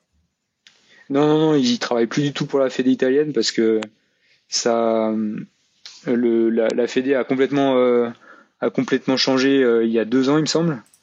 Et donc, euh, donc voilà, il a été mis, mis à la porte. Et, et donc, donc voilà, maintenant ça va être un, le, un, petit peu une manière de se, de se relancer. je pense. du coup, ça marche comment ton environnement d'entraînement? Est-ce que tu vas t'entraîner principalement seul ou est-ce que tu vas essayer de trouver d'autres partenaires dans des sports spécifiques? Est-ce que tu as pensé à ça ou Ouais, ouais, je pense que je suis quelqu'un qui est capable de s'entraîner tout seul sur des durées euh, bah, de un, deux mois euh, s'il faut. Ça me dérange pas. J'adore l'entraînement. J'adore. Euh, enfin, je trouve beaucoup de plaisir à m'entraîner dehors en nature et tout ça. Donc, donc, je ça, ça me fait pas peur. Mais par contre, je sais que pour toute une année, j'ai besoin de, de, de potes en fait, tout simplement. autour de moi qui avec qui je peux partager des entraînements et tout simplement des moments enfin voilà des, des, des, moments de vie quoi donc euh, donc voilà j'y ai déjà réfléchi un petit peu j'ai un un de, de des, gars euh, avec qui je m'entraînais euh, déjà cette année qui va me suivre dans ce projet là c'est Guillaume Hay. Et donc donc voilà après après je vais prendre les choses comme elles viennent. Je vais pas me précipiter.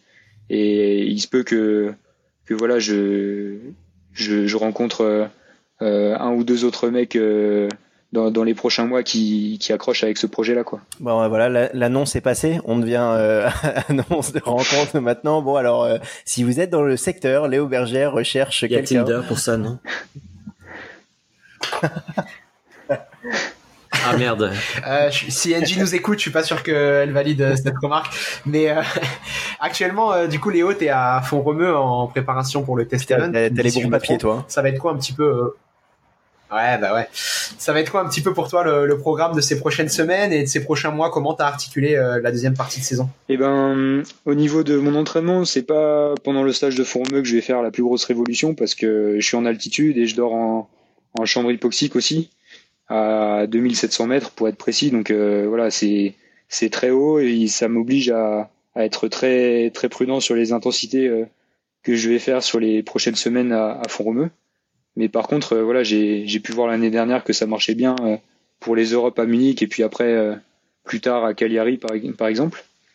Et donc voilà, je vais pas révolutionner mon entraînement là dans les dans les prochains jours, mais par contre, je vais essayer de voilà de retrouver un petit peu de de volume et de consistance à l'entraînement après une période où on a plutôt enchaîné les compétitions, les voyages et les décalages horaires. Si je regarde les, les, mois que je viens de passer, euh, ça a fait Abu Dhabi, euh, direct après les États-Unis avec Oceanside, le Japon, euh, de nouveau l'Europe. Donc ça fait ça fait beaucoup mine de rien sur une première partie de saison. Et je sais que voilà sur la deuxième partie de saison, je vais rester plus en Europe et, et je vais pouvoir bosser sans sans interruption quoi. Tu vois, Alex, il a dit les décalages horaires, t'as entendu? Parce qu'Alex, je t'avoue qu'il t'en veut, il en veut aux Français de, notamment de pas être venu à Montréal sur la WTCS. Et j'ai essayé de lui expliquer que voilà, faire un aller-retour Canada, c'est pas forcément évident quand t'as déjà beaucoup voyagé. Mais bon, le cœur parle. En fait, euh, en fait, le problème aussi, euh, le problème aussi, c'est que, et moi, je suis un peu contre ça aussi, Alex, euh, pour pour tout te dire, c'est que la la formule actuelle en fait du de World Triathlon, de, de la série championnat du monde, elle permet à trop d'athlètes en fait de faire des impasses. Et donc euh, moi je vais pas me gêner parce que parce que le but c'est de faire le meilleur résultat possible.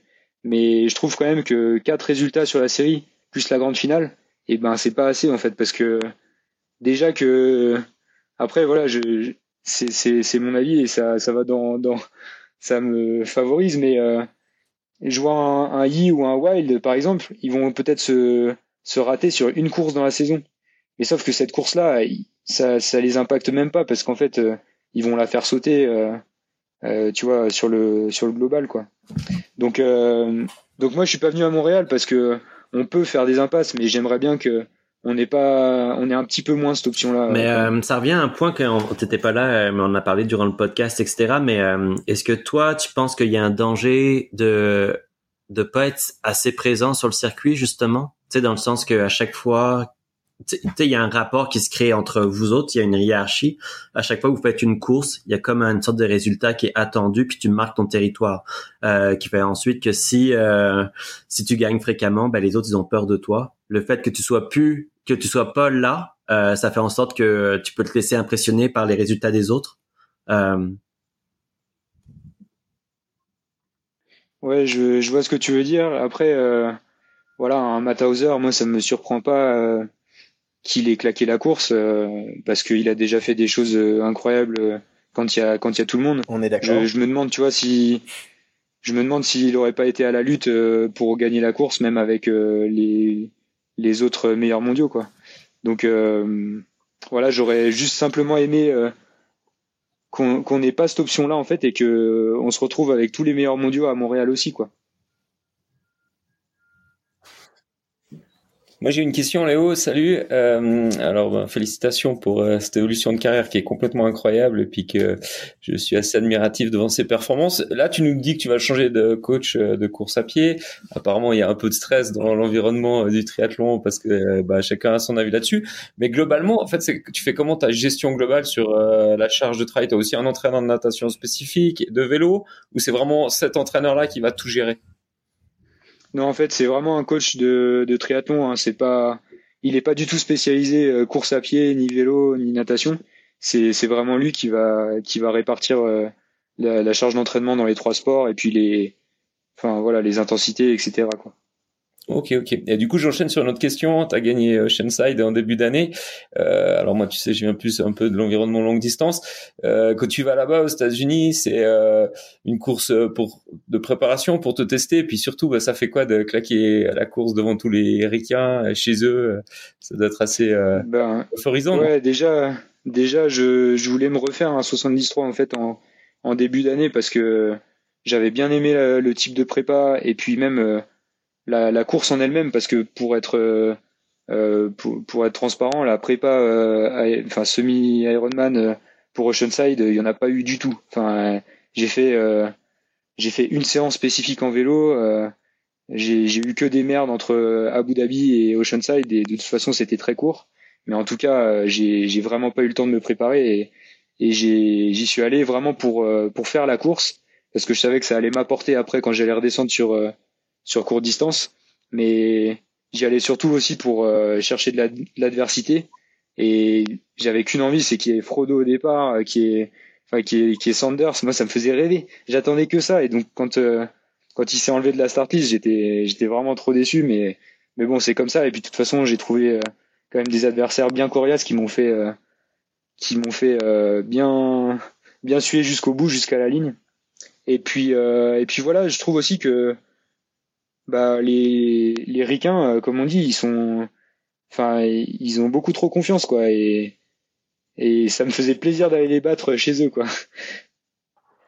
Toi, t'as voulu aller les ah, calmer chez eux en parce qu'en fait, Sam Long, euh, Sam Long, il était, euh, il était insupportable avant la course quoi, et après la course pendant pendant dix jours, il a mis sur les réseaux que que de toute façon, il y a 12 mètres, c'était pas assez, que alors que, alors que moi, j'avais qu'une peur, c'était de me prendre un carton, donc je restais plus à 20 mètres qu'à qu'à 12. Et en plus, euh, enfin, bref, ça, m'a, ça m'a un peu saoulé parce que le gars, il était trop de enfin, mauvais perdant en fait. Euh, il a fini, euh, il a fini huitième de la course. C'est pas comme s'il avait fini à 15 secondes et que, et, et même les commentaires, j'avais, enfin les, les commentateurs pendant le, le live, j'ai trouvé trop irrespectueux parce que en fait, ils ont passé tout le live à se foutre de ma gueule en mode, euh, en fait, j'avais mis des gels sur mon cadre et les, les gars pendant le live, euh, ils disaient ah mais qu'est-ce qu'il a sur son cadre Ah bah ça doit être un téléphone. Allô maman, viens me chercher. Enfin tu vois, c'était n'importe quoi quoi. Et non non non, j'ai bien écouté. C'était affreux. Et donc, du coup, ça fait que t'es viré de, si de, la présidence du fan club. si je peux m'expliquer là-dessus, Vas-y, vas-y. Bien sûr, vas-y. Non, mais donc déjà, il y avait, il y avait quand même beaucoup de choses à prendre en compte euh, à Oceanside. C'est la, la, température déjà euh, de l'eau et la température extérieure. Donc euh, j'avais fait le choix de d'avoir des des, euh, des, des manchettes quoi, mais c'était pas des manchettes, c'était aussi euh, ça me faisait gagner vachement en aéro. En fait, c'était un un base layer de tu vois hyper aéro. Donc euh, il était bleu et en fait ils ont ils ont sorti après euh, cette marque a sorti le le coloris blanc euh, genre juste après la course.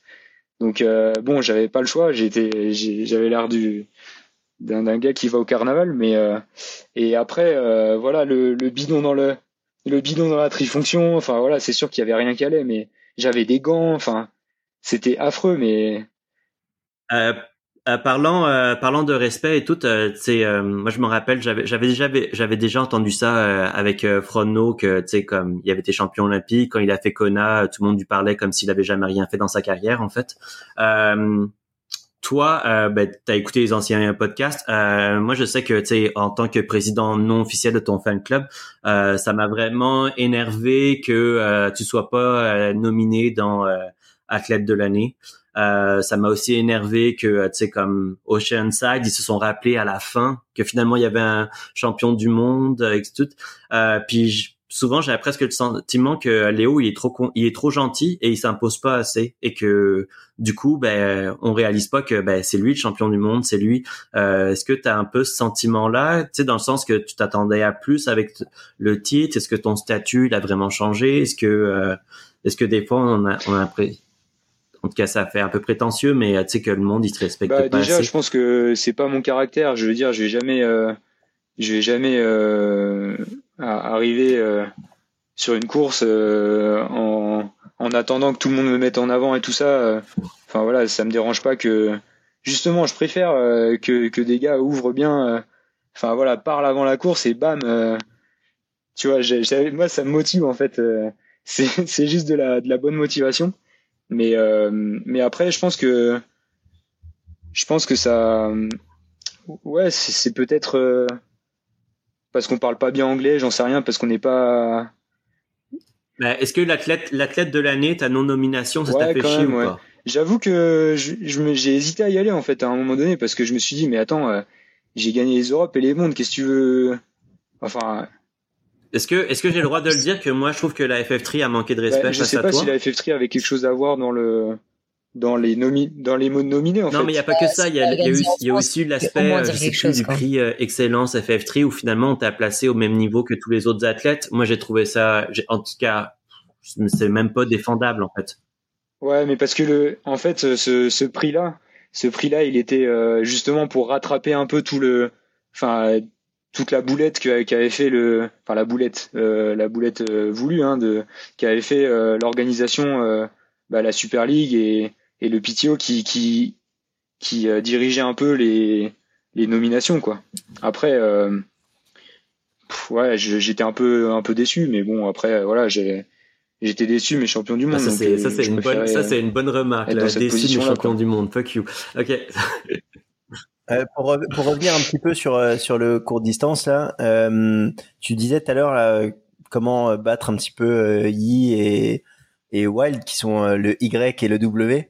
Euh, comment comment tu te prépares toi? Est-ce que tu as un préparateur mental justement pour ça? Parce que nous aussi on a vu un petit peu les mêmes choses. C'est des ils sont impressionnants euh, à pied et à vélo et si on enfin on a du mal à voir la stratégie maintenant pour les battre s'il n'y a pas euh, d'union entre ceux qui sont en avant. Comment toi tu prépares ça mentalement? Est-ce que tu es accompagné ou pas du tout? Est-ce que tu fais ça à toi, un travail sur toi perso? Je pense que je fais un travail sur moi déjà depuis de, enfin depuis le début quoi. Je, je travaille sur moi, mais par contre, euh, ce qui me manquait vraiment euh, et ce que je suis allé chercher euh, en bossant avec Marie-Laure Brunet, donc c'est ma prépa mentale, qui est que Julien connaît bien d'ailleurs. Et je la connais bien parce que je travaille avec. Je, pour éviter tout malentendu, je la connais bien parce que je travaille avec et, et Julie regarde de famille. Non, oui, ma famille, il n'y a aucun. voilà, c'est ça.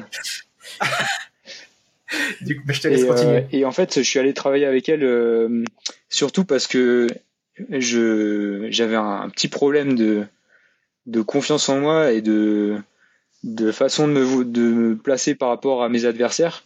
Par exemple, quand je me ramenais sur le comme Sam Long, pareil. Tout pareil.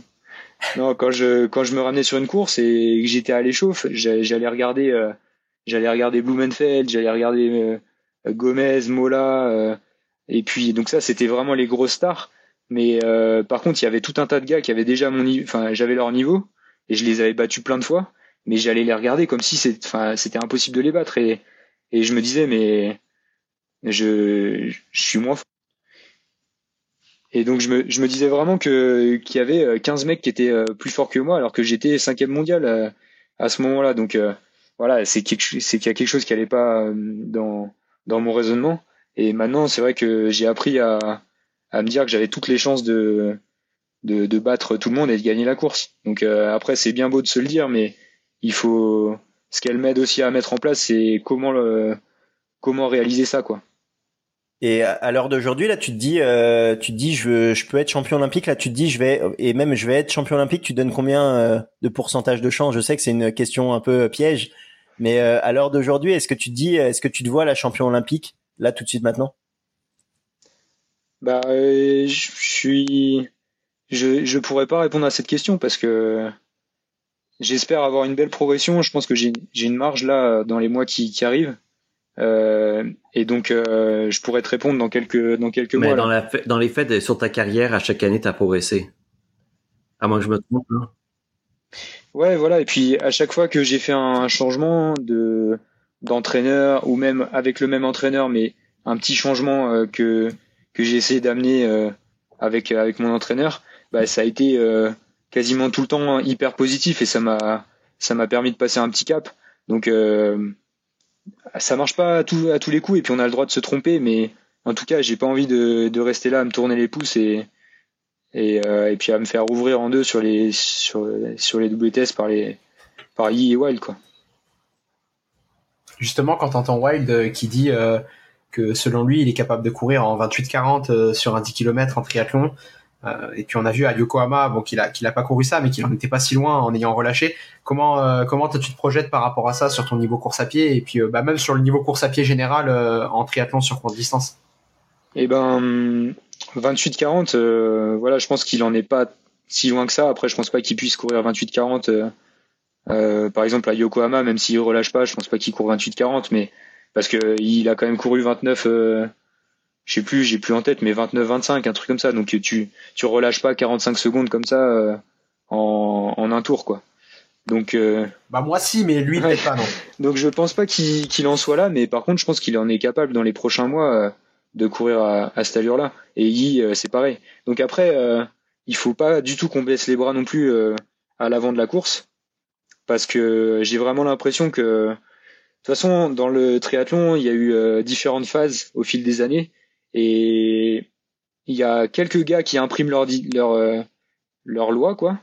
Et les autres eh ben en fait ils suivent cette loi parce que ils savent que c'est perdu d'avance quoi. Mais s'il y a personne qui qui y croit et qui tente des choses euh, bah, comme on a pu le faire l'année dernière à Leeds avec Vincent eh ben c'est sûr qu'ils vont toujours gagner quoi. Ouais, mais moi j'y alors moi personnellement j'y crois déjà au succès euh, potentiel d'un d'un français et puis pour ceux qui nous écoutent, là, c'est vrai qu'on a l'impression d'être euh, d'être en face de deux machines et de d'être un peu négatif, alors qu'en fait pas du tout. On a un triathlon français qui est dominant. Et puis il faut rappeler quand même que tu as fait podium à Cagliari, une troisième place, euh, et que tu es champion du monde en titre. Donc euh, voilà, euh, c'est vrai que là il y a ils sont vraiment en forme là, mais ouais, moi je suis hyper optimiste pour euh, pour le triathlon français quoi. Plus champion du monde, ouais. la grande finale et ta première victoire au circuit ouais, accessoirement. Mais euh, tu vois, euh, je pense que on peut, on peut très bien aller chercher euh, une médaille olympique. Enfin, les, les, les, les, gars de l'équipe de France à l'heure actuelle, mais on peut aussi faire euh, 7 ou 8 parce qu'en fait, des, des gars qui vont être capables d'aller chercher une médaille, il y en a. Enfin, tu vois, je, je pense qu'il y en a, il y en a bien 6 ou 7 quoi.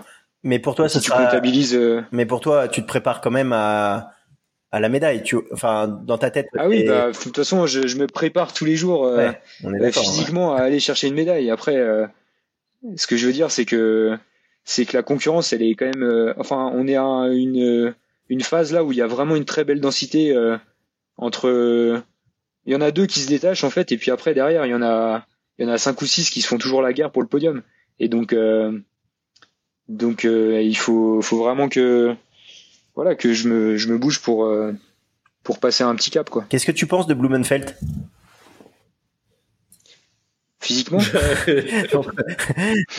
De, de, ses performances, est-ce que tu penses qu'il qu va réussir à revenir à son meilleur niveau ou pas? Il a fait 5 là sur euh, la WTCS de Montréal. Est-ce que tu, crois toi à un retour de Blumenfeld dans là il manquait quelques personnes. Est-ce que tu crois à un, retour euh, dans un top 5, top 3 sur euh, par exemple au JO ou au Test Event? Oui, je pense qu'il a de bonnes chances de retrouver son niveau et, de voilà de, revenir euh, pour euh, la bagarre pour la victoire. Maintenant, euh, j'ai quand même l'impression que Yi et Wild il commence à vraiment mieux nager et que Blumenfeld pour le coup sa petite parenthèse longue distance, elle a vraiment impacté son niveau natation et c'est vraiment en fait cette question pour lui c'est la problématique hein, c'est ça va déterminer son sa présence ou non euh, avec la tête de course à la fin du vélo parce que en fait il va se retrouver qu'avec euh, un Yeleggins euh, par exemple pour rouler derrière alors que si euh, Wild et I sont juste un peu devant bah en fait Blumenfeld il est pas assez fort pour rentrer sur sur sur Wild notamment quoi. Est-ce que je me trompe si je dis que le niveau est déjà plus fort en ce moment qu'il a été à Tokyo?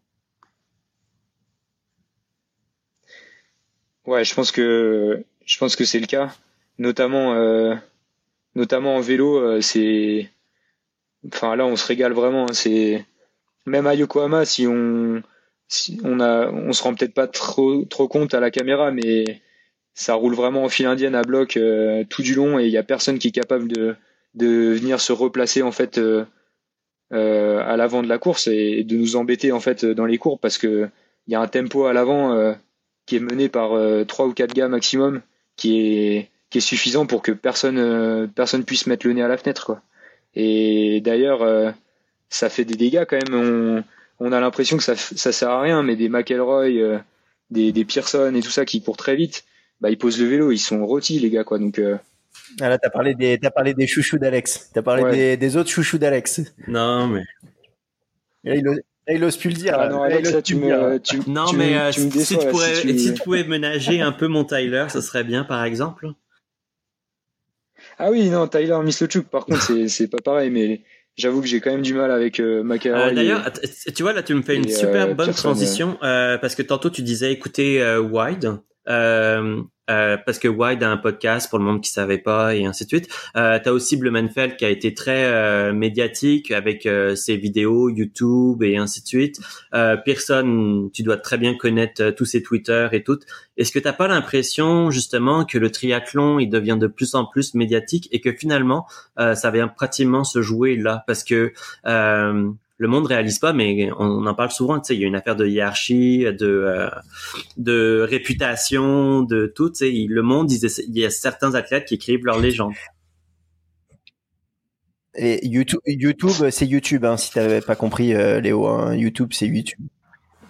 Et le Monde, c'est pas le journal Le Monde, c'est les gens. Ah, merci. on n'est pas juste un podcast français. Hein, je vous rappelle. On a des Luxembourgeois, des Suisses, bientôt une Belge ou un Belge, toutes là. Et euh, donc j'ai un peu oublié la question avec ces, ces vannes, mais euh, oui, oui, oui. J'ai, en fait, euh, voilà, le, j'ai, j'ai l'impression qu'il y a deux catégories de gars.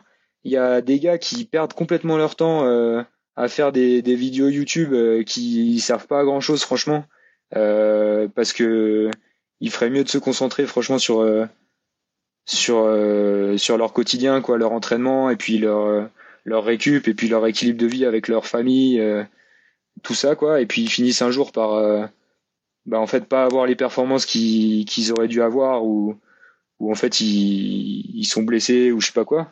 En tout cas j'ai vraiment l'impression qu'il y a un tas de de, de, de mecs euh, surtout sur le long en fait qui perdent leur temps sur euh, sur sur toute leur com qui est très belle. Mais par contre il faut avoir les résultats qui avec qui vont avec. Mais ce qui est dur en fait c'est que quand tu as des très bons résultats mais que t'as pas de com, euh, que t'es pas sur YouTube par exemple, et eh ben t'as quand même beaucoup moins d'impact. Et c'est ça qui est dur, c'est que il faut pas attendre d'avoir les résultats pour avoir du YouTube quoi. Donc euh, je suis un peu partagé en fait. Je trouve que tu vois autant j'écoute Wild parce que je trouve que les infos qu'il donne sont intéressantes, sont pertinentes et puis il en fait pas des caisses et tout ça. Puis les invités, euh, enfin changent toutes les semaines, c'est hyper intéressant. Autant euh, bah, Blumenfeld quand il fait une vidéo YouTube, euh, son but c'est c'est de l'intox en fait, c'est que c'est qu'il en mette euh, plein la vue à bah, tous les amateurs qui pensent euh, qui qui qui pensent que tout ce qu'il dit il le fait. Et, et c'est pareil pour pour ses, ses, rivaux en fait à Blumenfeld. Il essaye de faire de l'intox et tout ce qu'il dit n'est pas forcément vrai. Donc il a pas une VO2 max de 96 Si, non, mais ça c'est possible. non, je suis pas euh, sûr que ça soit possible. J'en sais rien, j'en sais rien. Je sais pas. Tu parlais du longue distance euh, tout à l'heure, Léo, et euh, bah, de l'impact de la communication sur le longue distance. Nous, on s'intéresse de, de près ou de loin à ce qui se passe, notamment vis-à-vis de la PTO, Ironman, Challenge, tous ces circuits-là. toi, c'est quoi ton regard par rapport à ces circuits-là? Est-ce que c'est quelque chose qui te donne envie? Est-ce que c'est déjà programmé dans le temps? Eh ben, ouais, j'ai j'ai qu'une envie, c'est de faire du PTO. Hein. Ça me fait mal de refuser une invitation sur un open, mais euh, mais à la fois il faut pas non plus que je m'éparpille et donc c'est important de garder le cap. Mais euh, c'est quelque chose qui m'attire trop. Enfin, je à Oceanside, je me suis tellement régalé pendant la course. Euh, c'était c'était vraiment un kiff quoi. Et et donc donc c'est prévu pour le futur. Après après voilà, je je vais lâcher une info intéressante, c'est que Enfin, non, mais pas très, si intéressante que ça. Mais en fait, je m'étais dit euh, il y a quelques mois que si, après les Jeux de Paris, j'avais un résultat qui me, voilà, dont j'étais content et satisfait, et eh ben, je, j'allais pas attendre d'avoir 35 euh, ans pour faire du long, quoi.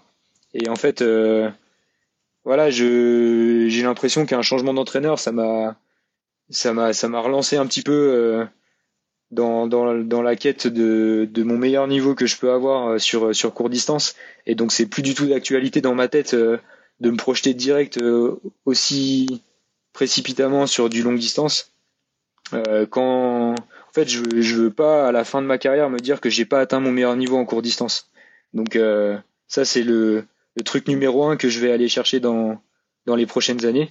Et quand je, je serai au clair avec moi-même là-dessus, eh ben, je m'autoriserai à faire du long et de l'Ironman, mais, mais, mais pas avant.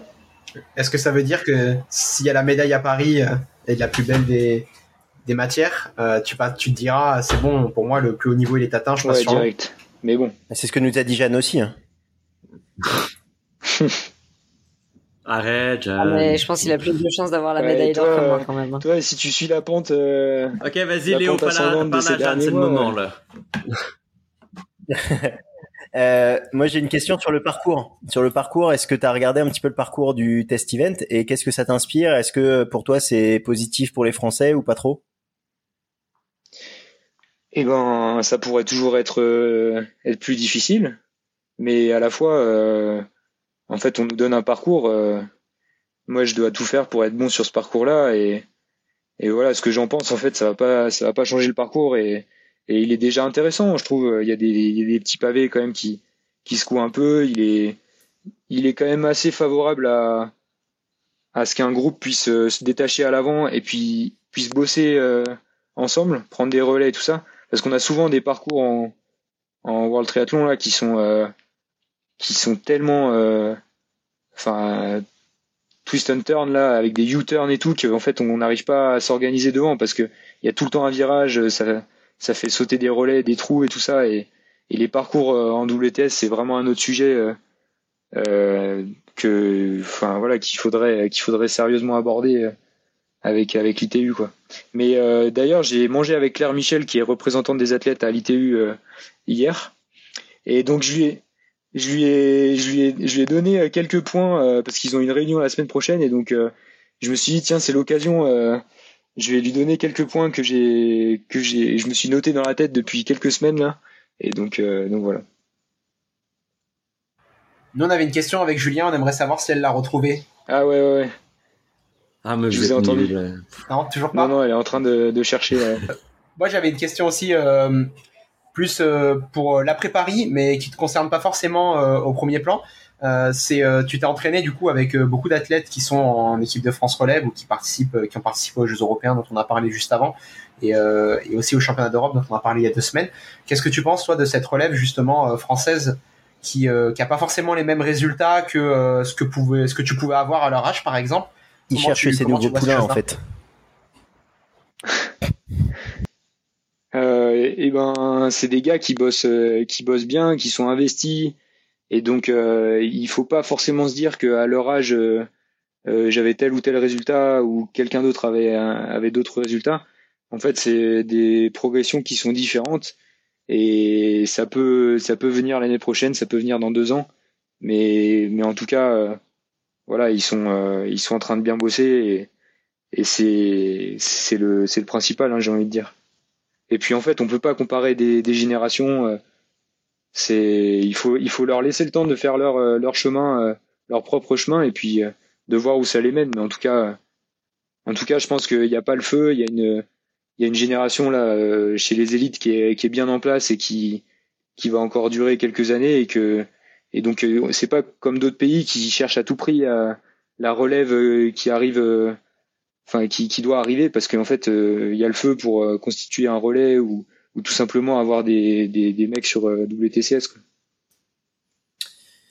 Eh ben, merci beaucoup Léo. Est-ce qu'il y a une dernière question de quelqu'un autour de la table? Moi, je m'étais juste posé la question tout à l'heure, mais après, on a parlé d'autre chose. Quand tu as dit pour Oceanside que tu savais que ça te servirait dans ta prépa pour le cours, enfin que cette course te servirait pour le cours, c'était par rapport à quoi que tu voulais dire, genre mentalement, physiquement Alors il y a plusieurs aspects. Euh, savoir si faire déjà déjà euh, faire un longue distance euh, et puis faire une prépa longue distance, ça te ça t'oblige à bosser énormément sur l'aspect nutrition, bah, pendant la course notamment.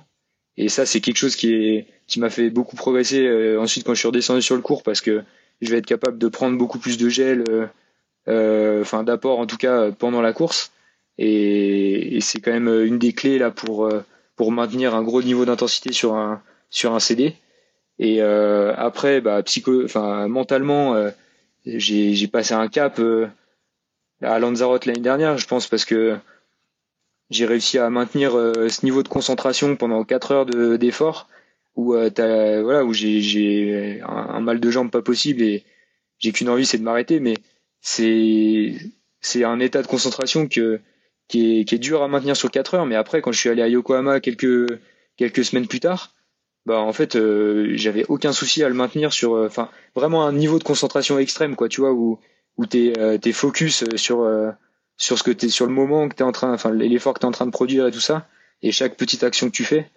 Et donc, ça, c'est intéressant. Et puis après, le dernier point, c'est physiquement, bah, tu vas te détruire complètement les cannes sur, sur un long et, et après, et ben encore une fois, quand je suis allé à Yokohama euh, quelques semaines après, j'avais l'impression que je pouvais faire encore un tour à pied à la même allure. Euh, euh, je pouvais juste pas aller plus vite, mais bon, euh, musculairement, je pouvais tenir encore la distance, quoi. Sur un court distance, tu prends quoi comme nutrition, genre pas les marques et tout, mais en c'est en temps, c'est tous les combien de temps ou tous les combien de kilomètres ou, tu fais au sens as? Non, je pense déjà, je pense que c'est un un truc que j'ai appris sur longue distance, c'est qu'il faut toujours avoir une, une, petite, une petite option de secours. Donc euh, un petit gel en plus, euh, même sur un court distance, ça fait pas de mal.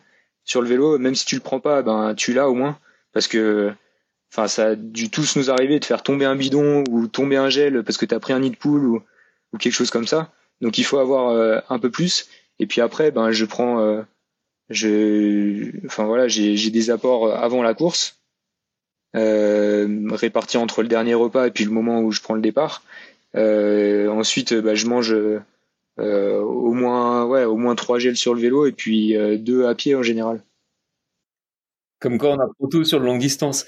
J'ai une question par rapport au parcours vélo. Tu, tu parlais de, des circuits qu'il y a maintenant. Alors, moi, je suis partie de l'organisation du Straton de Lausanne. Donc, 2019, grande finale. Fais-moi rêver, c'était quoi ton feeling par rapport à ce parcours vélo? Incroyable. Bah, de toute façon, il y avait le parcours, il y avait l'ambiance. c'était complètement fou et j'avais fait la, la, coupe, la Coupe du Monde l'année d'avant en fait et c'était déjà c'était déjà euh, vraiment un truc de dingue. Mais la grande finale c'était je on, on, vit on vit rarement euh, des, des courses comme ça où où on s'entend même pas respirer ou pendant pendant euh, trois heures après la course on a l'impression de sortir de boîte de nuit t'avais pas la même chose à Abu Dhabi pour la grande finale de, de 2022 bah il y avait pas exactement la même chose non mais bon après après, voilà, il y avait beaucoup de Français qui avaient fait le déplacement aussi euh, à, à, Lausanne, donc c'était. Ouais, Léo, on n'a pas abordé ça, euh, Super League Non, bah, je pense que tu vois, justement, mes, mes axes de travail à l'entraînement, ils ont changé un petit peu aussi. Euh, et du coup, euh, c'est pas impossible que que je passe un petit peu par la Super League en fin de saison. Là, à ah, confirmer. Ah, on a une petite exclue encore. Euh, merci, euh, merci beaucoup Léo. On va, on va te libérer. Euh, un grand merci à toi pour pour ton temps. Bravo pour ton début de saison. Et on espère bien sûr le meilleur pour toi, comme pour Dorian, pour pas vexer Julien. Euh, mais on et Tom, je te remercie. Et, pour, pour Pierre aussi, tous les euh, euh, voilà. Euh, on souhaite également bon courage et un bon rétablissement aussi à ta compagne, à Angelica Olmo. Et voilà. Donc merci à toi et à très bientôt, Léo. Salut tout le monde, merci beaucoup. Le débat en bois.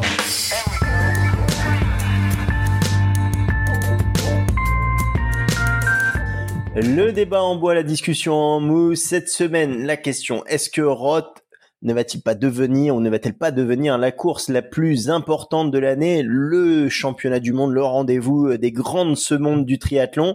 Est-ce qu'en 2024, 2025 ou dans les années à venir, en Roth ne sera pas le nouveau Kona? Euh, c'est la question qu'on vous pose aujourd'hui. Alors, euh, bah, Alex, euh, je te laisse la parole pour commencer. merci du privilège. en plus, je vais me contredire parce que je prédis vraiment une chute totale de Kona et de Nice, en tout cas. mais je vais vous étonner. Je dis non euh, parce que pour moi, Roth, ça reste une course ultra fermée, euh, pratiquement avec euh, des invitations et tout. parce que Hawaï, c'est vachement ouvert, quoi. C'est vrai que ouais, mais en tout cas, c'est que c'est une course que tu viens si tu es déjà qualifié pour aller faire Kona, etc. Puis moi, j'ai toujours un problème avec ça, c'est l'aspect sportif. la course où les athlètes se présentent avec leur plus haut niveau athlétique durant l'année, ben c'est pas Roth, ça reste Kona. Puis c'est pour ça que ce sera pas là. Tant que ce sera pas comme ça. Euh, bah non mais ça ça veut rien dire si les athlètes ils se préparent euh, c'est vrai que Riff je pense que 8h08 c'était pas le, le plus affûté euh, bon je pense qu'il y a moyen qu'elle nous plaque à un 7h59 quoi mais tu rigoles mais je suis certain qu'elle sera plus affûtée pour Kona et que dans sa préparation pour Roth elle s'est mis une certaine limite parce qu'elle sait que euh, la course qu'elle doit gagner durant l'année c'est Kona c'est pas Roth bah moi je pense que ça va être le nouveau championnat du monde. J'espère d'ailleurs que ça va être vraiment la nouvelle référence. Euh, S'il y a un espoir dans le triathlon, Roth pour moi c'est c'est parfait. Euh, c'est un lieu de légende. Il y a là il y avait du monde, ça a montré euh, un petit peu l'ampleur. Et PTO d'ailleurs, on s'y est pas trompé, hein, comme j'ai dit tout à l'heure, euh, on voit des postes de partout.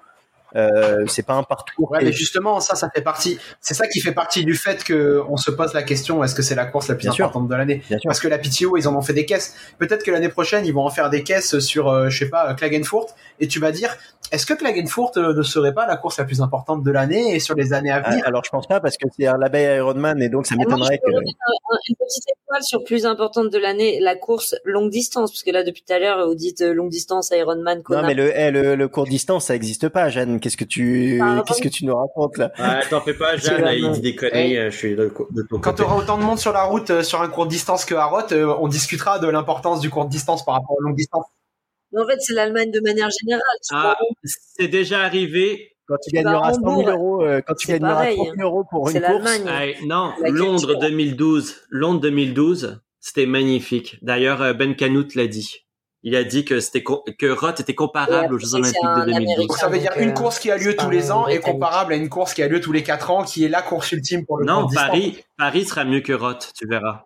Non, non, non, mais on parlait du long. Euh, effectivement, dans la question, Jeanne, il y avait bien le long, euh, parce que euh, là, là, c'est un autre débat de rajouter les JO, mais oui, les JO, pour moi, ça reste je pense qu'il est déjà incontournable. En tout cas, moi, à mon époque, euh, il y avait Hawaii et Roth. Et après, c'est sûr que euh, maintenant, avec le split euh, d'une année sur deux pour les, pros à Hawaii, on peut imaginer que Roth va prendre aussi plus d'ampleur. Après, quand tu dis que Roth, c'est une course fermée sur invitation, je suis pas d'accord. Tout le monde peut s'inscrire à Roth en tant que professionnel. Ouais, mais tu des, as des aspects de conditions, en fait. J'ai mal formulé. C'est qu'il faut qu'il y ait certaines conditions pour que tu y ailles dans le sens que tu es déjà qualifié pour Kona, que tu as déjà assuré ta saison, ainsi de suite. Si tu es invité par l'organisateur, tu vas encore plus. Si t'as pas ton chèque, tu pourrais dire ah ben non, ça vaut pas la peine. Euh... Ça c'est c'est en règle générale quoi. C'est pas que euh, à Roth parce que euh, Ironman, il y a aussi des Ironman qui t'invitent, qui te payent ton déplacement, euh, qui te font un chèque de départ. Il y a que Hawaï où tu payes comme un con de, du début à la fin, mais le reste, euh, enfin, en tout cas à l'époque, on était aussi invité et payé sur des Ironman. Donc, ouais, je pense que Road c'est vraiment une course euh, en faisant abstraction euh, de, de, la popularité et de l'événement qui peut devenir effectivement une des courses les plus importantes dans la saison à égalité avec Hawaï, mais avec le split d'une année sur deux. Donc, cette année. Mais ça en fait partie en fait. Hein l'ambiance en ah. fait partie. Si t'enlèves le public, si t'enlèves le Solarberg, c'est plus la même course et elle devient moins mythique. Donc tu vois, tu disais Julien Klagenfurt tout à l'heure, bah non, en fait, t'auras jamais la même chose à Klagenfurt. C'est. Ouais, mais je veux dire que une partie du prime euh, de la course et du fait qu'on en parle autant, c'est que la PTO a joué le jeu. Et euh, il suffit que la PTO, par exemple, euh, joue le jeu de la même manière sur les championnats du monde Ironman. Et, et ce sera plus ou moins la même chose. Moi, je souhaiterais, enfin, je pense pas que je suis dans la team Alex pour une fois. Je pense pas que Roth se deviendra la course la plus importante de l'année. Et j'espère que la course la plus importante de l'année, ce sera les championnats du monde Ironman à Hawaï euh, sur la course féminine et que la, le fait qu'il y ait une seule course féminine, en fait, ça sert pour donner encore plus d'importance euh, sur la course féminine. et, chez les hommes, et chez les hommes, alors, c'est quoi la course la plus importante de l'année? Pour, pour moi, c'est pour moi c'est c'est PTO Ibiza, elle est déjà passée. Mais non, s'il te plaît quand même. Mais, non, oh là là, en termes de niveau aussi, arrêtez un peu. Comment tu peux dire ça, Julien Une course non, derrière moto, euh, une course derrière moto. Non mais le mec, il est pas oh crédible. Là mais, oh là là, mais oui. 16 épisodes pour être crédible et là tu viens de tout mais fracasser. il faut il faut aussi jamais oublier que euh, en tant qu'expérience en tant qu'athlète, c'est un truc extraordinaire parce que un stade d'arrivée comme il y a à Rhodes, il y a pas, il y a pas ailleurs. Tu peux, tu peux aller à Hawaï. Euh, il y a, il y a l'histoire, il y a, il y a, il y a le mythe, mais que tu vis, que tu vis Roth en tant que professionnel et puis que tu rentres dans ce stade, c'est un truc extraordinaire. Donc ça, ça fait partie aussi du fait que cette course, elle est à mon sens déjà une des courses les plus importantes de l'année et elle va perdurer tant qu'on reste dans cet état d'esprit-là. Parce qu'aujourd'hui, euh, en tant que triathlète, ben, court distance, j'ai fait Hambourg dans les belles années. Oui, il y a du monde, c'est impressionnant. J'ai pas fait les jeux, mais je peux imaginer que Londres, c'était extraordinaire à vivre parce qu'on était aussi dans un lieu mythique et puis il y avait cette atmosphère euh, grâce au frère Brunley qui était puissance 10. Mais mais Roth, c'est un esprit supérieur. Et ça, c'est comme le Tour de France pour les cyclistes. La première année qu'ils le font, s'ils font l'Alpe d'Huez, je pense que Exactement, hormis la performance au Tour de France, c'est quelque chose d'extraordinaire et que tu peux pas vivre euh, régulièrement dans le monde du triathlon. Ouais, il faut faire hot. Moi, je l'ai fait et ça restera un super souvenir. Euh, surtout le premier tour, parce que quand, je suis arrivé au deuxième tour, il y avait déjà un mais, euh, mais le premier tour a été magique. Mais euh, voilà, tout tout y est. T'as les petites montgolfières qui partent, euh, le euh, tout. Il y a tout. L'arrivée dans le stade, comme tu disais, une ambiance Tour de France. Ouais, pour moi, ça reste. et là, ils ont passé un cap effectivement avec l'aide de Pitio, mais les, il manque maintenant le gros prize money et euh, peut-être que PTO aidera euh, dans les années à venir et on, on, verra un petit peu ce qui peut se passer. Et je pense que c'est une erreur. Et après, leur limite, la seule limite que je vois, c'est plus euh, le fait que ce soit une organisation familiale et euh, qu'ils soient pas forcément rattachés au. Alors ils s'appellent Challenge, mais ils sont un petit peu détachés. Et c'est peut-être la seule limite que je vois à, leur expansion. Et moi, vu que je suis jamais content, je pense que c'était la première fois que ça m'arrivait, mais j'avais une angoisse écologique en regardant l'événement. Euh, dans le sens, euh, euh, alors, non, mais il y, a un moment, il y a un moment, tu te questionnes si c'est pas trop, trop, tu sais, comme genre donner des seaux d'eau et ainsi de suite là au monde, les flammes, les feux d'artifice, les enfants avec les ballons, les trucs, c'est comme, c'est cool. C'est sûr que de demander à la FF3 de venir, c'est sûr que de demander à la FF3 de faire toutes les WTCS du monde entier et à ramener 10 athlètes, ça c'est écolo. Hein. c'est pas ah pareil. Excuse-moi, moi, je, moi, tu vois comme l'image de la PTO où euh, tu vois euh, Daniel arrive qui prend son gel et qui le balance sur la route, euh, ça me fait chier. parce que un, t'as la PTO qui réalise pas que elle va mettre en, en, avant une image qui est pas cool. Et deux, t'as une championne qui balance son gel alors qu'elle pouvait le balance, elle balance direct sur la route alors qu'elle aurait pu le mettre sur le côté. Dans, en tout cas, il y a plein de trucs comme ça. non, mais là c'est autre chose. Mais on est sur un autre débat. Est-ce qu'ils le font Est-ce qu'à Nice euh, c'est bah, écolo Est-ce qu'à Hawaï c'est écolo De toute euh? façon, là, il y a des, il y a des moments où on est dans ah des mesures. là. Euh, tu sais, c'est comme le gars. Euh, Allez, bah merci. Merci, merci. Euh, vous nous direz, on lancera un petit sondage sur la page du Trichot pour nous dire si vous êtes plus dans la team Alex, Julien et voilà dans la team Julien et Mike ou dans la team euh, courte distance quoi qu'il arrive même si le sujet c'est sur le long avec Jeanne. et euh, on enchaîne tout de suite avec euh, le quiz du trichot. Quelqu'un fait un quiz d'ailleurs? Non? Personne? Eh ben c'est pas grave, on est déjà long donc on va passer à ce qu'on va suivre le week-end prochain. Allez, on enchaîne tout de suite avec ce qu'on va suivre le week-end prochain et donc là, pour le coup, vu les parcours à Metz, euh, les motos, elles vont galérer, je pense. Parce que de ce que j'ai vu, euh, ça tournicote dans tous les sens, que ça soit en vélo ou à pied. Donc là, on parle du Grand Prix de D1 et de D2 qui ont lieu donc samedi et dimanche euh, à Metz. Donc format triathlon, sauf sauf eau bactérisée. quel cas ça se transforme voilà, on aura pas mal de monde de présent, que ce soit chez les hommes et ou chez les femmes. On a et chez les femmes. On a Alexis, par exemple, qui sera présent pour Valence Triathlon, euh, Baptiste Passemar pour Val de Grès, Maxime Bonvalet pour le MSA, et Félix et Jean Duchamp pour Montluçon, Kenji Nenner, euh, euh, Jérémy Quindos, Copland, Riddle, Dorian Coninx, attention j'allais me faire engueuler si j'oubliais Coninx, Tom Richard, et chez les femmes donc on aura Esland, Kurikova aussi, oui, Zanette Bragmeier, les sœurs Merle pour ici triathlon. Zanette elle y est pas, elle est aux Jeux Européens. Bon Claire Michel y sera Claire Michel, euh, bah... pour la Belgique. Léa Coninx, normalement, Christelle Congy, Candice Deniso. Moi, j'avais une question à propos de Claire Michel. Est-ce qu'elle a, est qu a retrouvé son chat Est-ce qu'elle a retrouvé son chat Voilà. Non, mais je sais pas si on l'a dit. À Montréal, elle a fait 20e, cela dit. Alors, euh, est-ce qui va regarder Julien Tu vas regarder toi le Grand Prix euh, Ouais, je vais regarder parce que j'ai, j'étais pas sûr qu'il y ait une diffusion en direct, mais a priori, j'ai reçu une petite notif du Facebook de la FF3. Il y aura une diffusion en direct. Donc euh, oui, je vais regarder la course des hommes et des femmes chez des athlètes du groupe qui courent. Et euh, du coup, euh, je regarderai ça avec attention. Voilà, suivre sur le Facebook de la FF3 ou sur le YouTube de la FF3. Alors, il y aura aussi l'Ironman 73 d'Andorre, une des dernières chances pour les athlètes de se qualifier pour l'ATI, avec notamment Anthony Coste, Cameron Wurf, le local de l'étape, qui enchaînera peut-être sa troisième course en trois semaines, peut-être.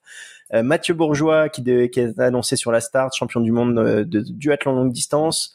Yann Frodeno est annoncé, euh, Nikita Paskiviec aussi, Emma Palland, Ashley Gentle. Donc ça nous promet beaucoup de choses. L'Ironman Francfort, moi c'est ce que je regarderai également avec, comme on vous l'a dit, championnat d'Europe féminin, une belle start avec Sky Munch, Blamel, Nikki Bartlett. On a Toes, Svenja Toes, on a Sarah Trou et Svensk aussi, donc pas de française comme on l'a dit. Ouais. True, si tu préfères. Euh, et, euh, et je serai, moi, sur le Xterra Xonrupt avec euh, pas mal de favoris et de résultats. Il y a également l'Ironman des Sables, du coup? Ouais, le 73. L'Ironman 70.3 des Sables avec euh, Pierre Lecor, Yvan Jarry, Julien Chevalier, Arnaud Guillou. Dylan Magnin, je pense pas, il a quand même enchaîné deux, euh, deux Ironman. ben Seleman pour l'athlète du cours, le Hongrois. Euh, également Maurice Clavel, Émilie Morier, c'est Charlène Clavel hein, qui, sera, qui sera présent. La, euh, dit Maurice Clavel, mais Maurice c'est pas le même. Ah pardon oui. Bah ils ont le même nom aussi. Il faut qu'il et Louise Duluard également chez voilà, les, donc chez ça les ressemble un petit peu à un championnat de France de half. Il y, a, il y aura une belle densité. Il y, a, il y a des gens des sables aussi. Je pense que euh, voilà qui doivent représenter comme Pierre, Arnaud, euh, qui seront présents. Donc faut mouiller, faut montrer le maillot quoi. Alexia Bailly aussi. Et Jeanne, c'est pour quand d'ailleurs le, le longue distance? Bah, Je sais pas, euh, Alex, il me met la pression, il m'en parle tout le temps là. Mais moi, euh, j'attends que les règles changent, mais pour l'instant, ça me donne pas, j'ai pas envie. Allez, merci. Donc, euh, merci à vous cinq. Mike, toi, tu vas regarder quelque chose en particulier? Ah, pardon, les jeux. Oui. Oui, les Jeux européens, le relais, la première. Eh oui, alors, et, effectivement, et, et, je crois, c'est d'ailleurs ce que Mike allait dire, qu'il allait te regarder aux Jeux ah européens sur le relais mix. Exactement. Je, il y l'équipe suisse aussi, d'ailleurs. Non, mais est-ce que tu vas suivre quelque chose, toi, Mike, ce week-end? Euh, La météo pour voir si je peux faire un vol longue distance en parapente. Ouais, pas mal. Il a dit pour une sortie longue à vélo, mais ouais, non. Mais que, tu vois, pour le coup, ça donne plus envie son programme que d'aller s'entraîner pour faire du longue distance. Là, tu te fais un petit saut en parapente, tranquille, tu regardes la vue. C'est quand, Jeanne euh, Les Jeux Européens, c'est quand? Euh, Samedi à 10h, normalement. Samedi à 10h, c'est retransmis en live quelque part? Alors, euh, je crois qu'il y a le site European Games. Sur le Moi, site j'ai regardé le replay des filles et c'était, bah, franchement, il y avait pas mal d'images, ça filmait pas que la tête. Alors, il y avait quelques caméras embarquées sur moto, euh, pour la course à pied, mais je crois pas qu'il y en avait pour le vélo et que c'était que des caméras fixes. Et j'ai pensé à toi, Alex. Je pense un peu trop souvent à toi, j'ai l'impression.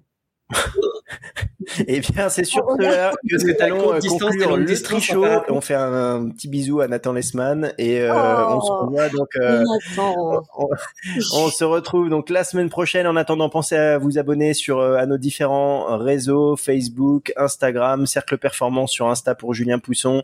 Mike Egros, il a sa page pro lui parce que bah il est c'est quelqu'un de connu donc vous pouvez vous abonner à sa page et suivre ses pérégrinations que ce soit en parapente, à pied ou à vélo, etc sur la page de Trims avec toujours des articles intéressants, le, retour, le retour de Xav par exemple qui a signé un petit euh, une petite euh, brève sur euh, sur Roth, Jeanne Leher à suivre sur ses réseaux pour le Luxembourg et la suivre sur les Jeux européens et bien sûr la chaîne du triathlon pour tous les résultats et l'actu triathlon.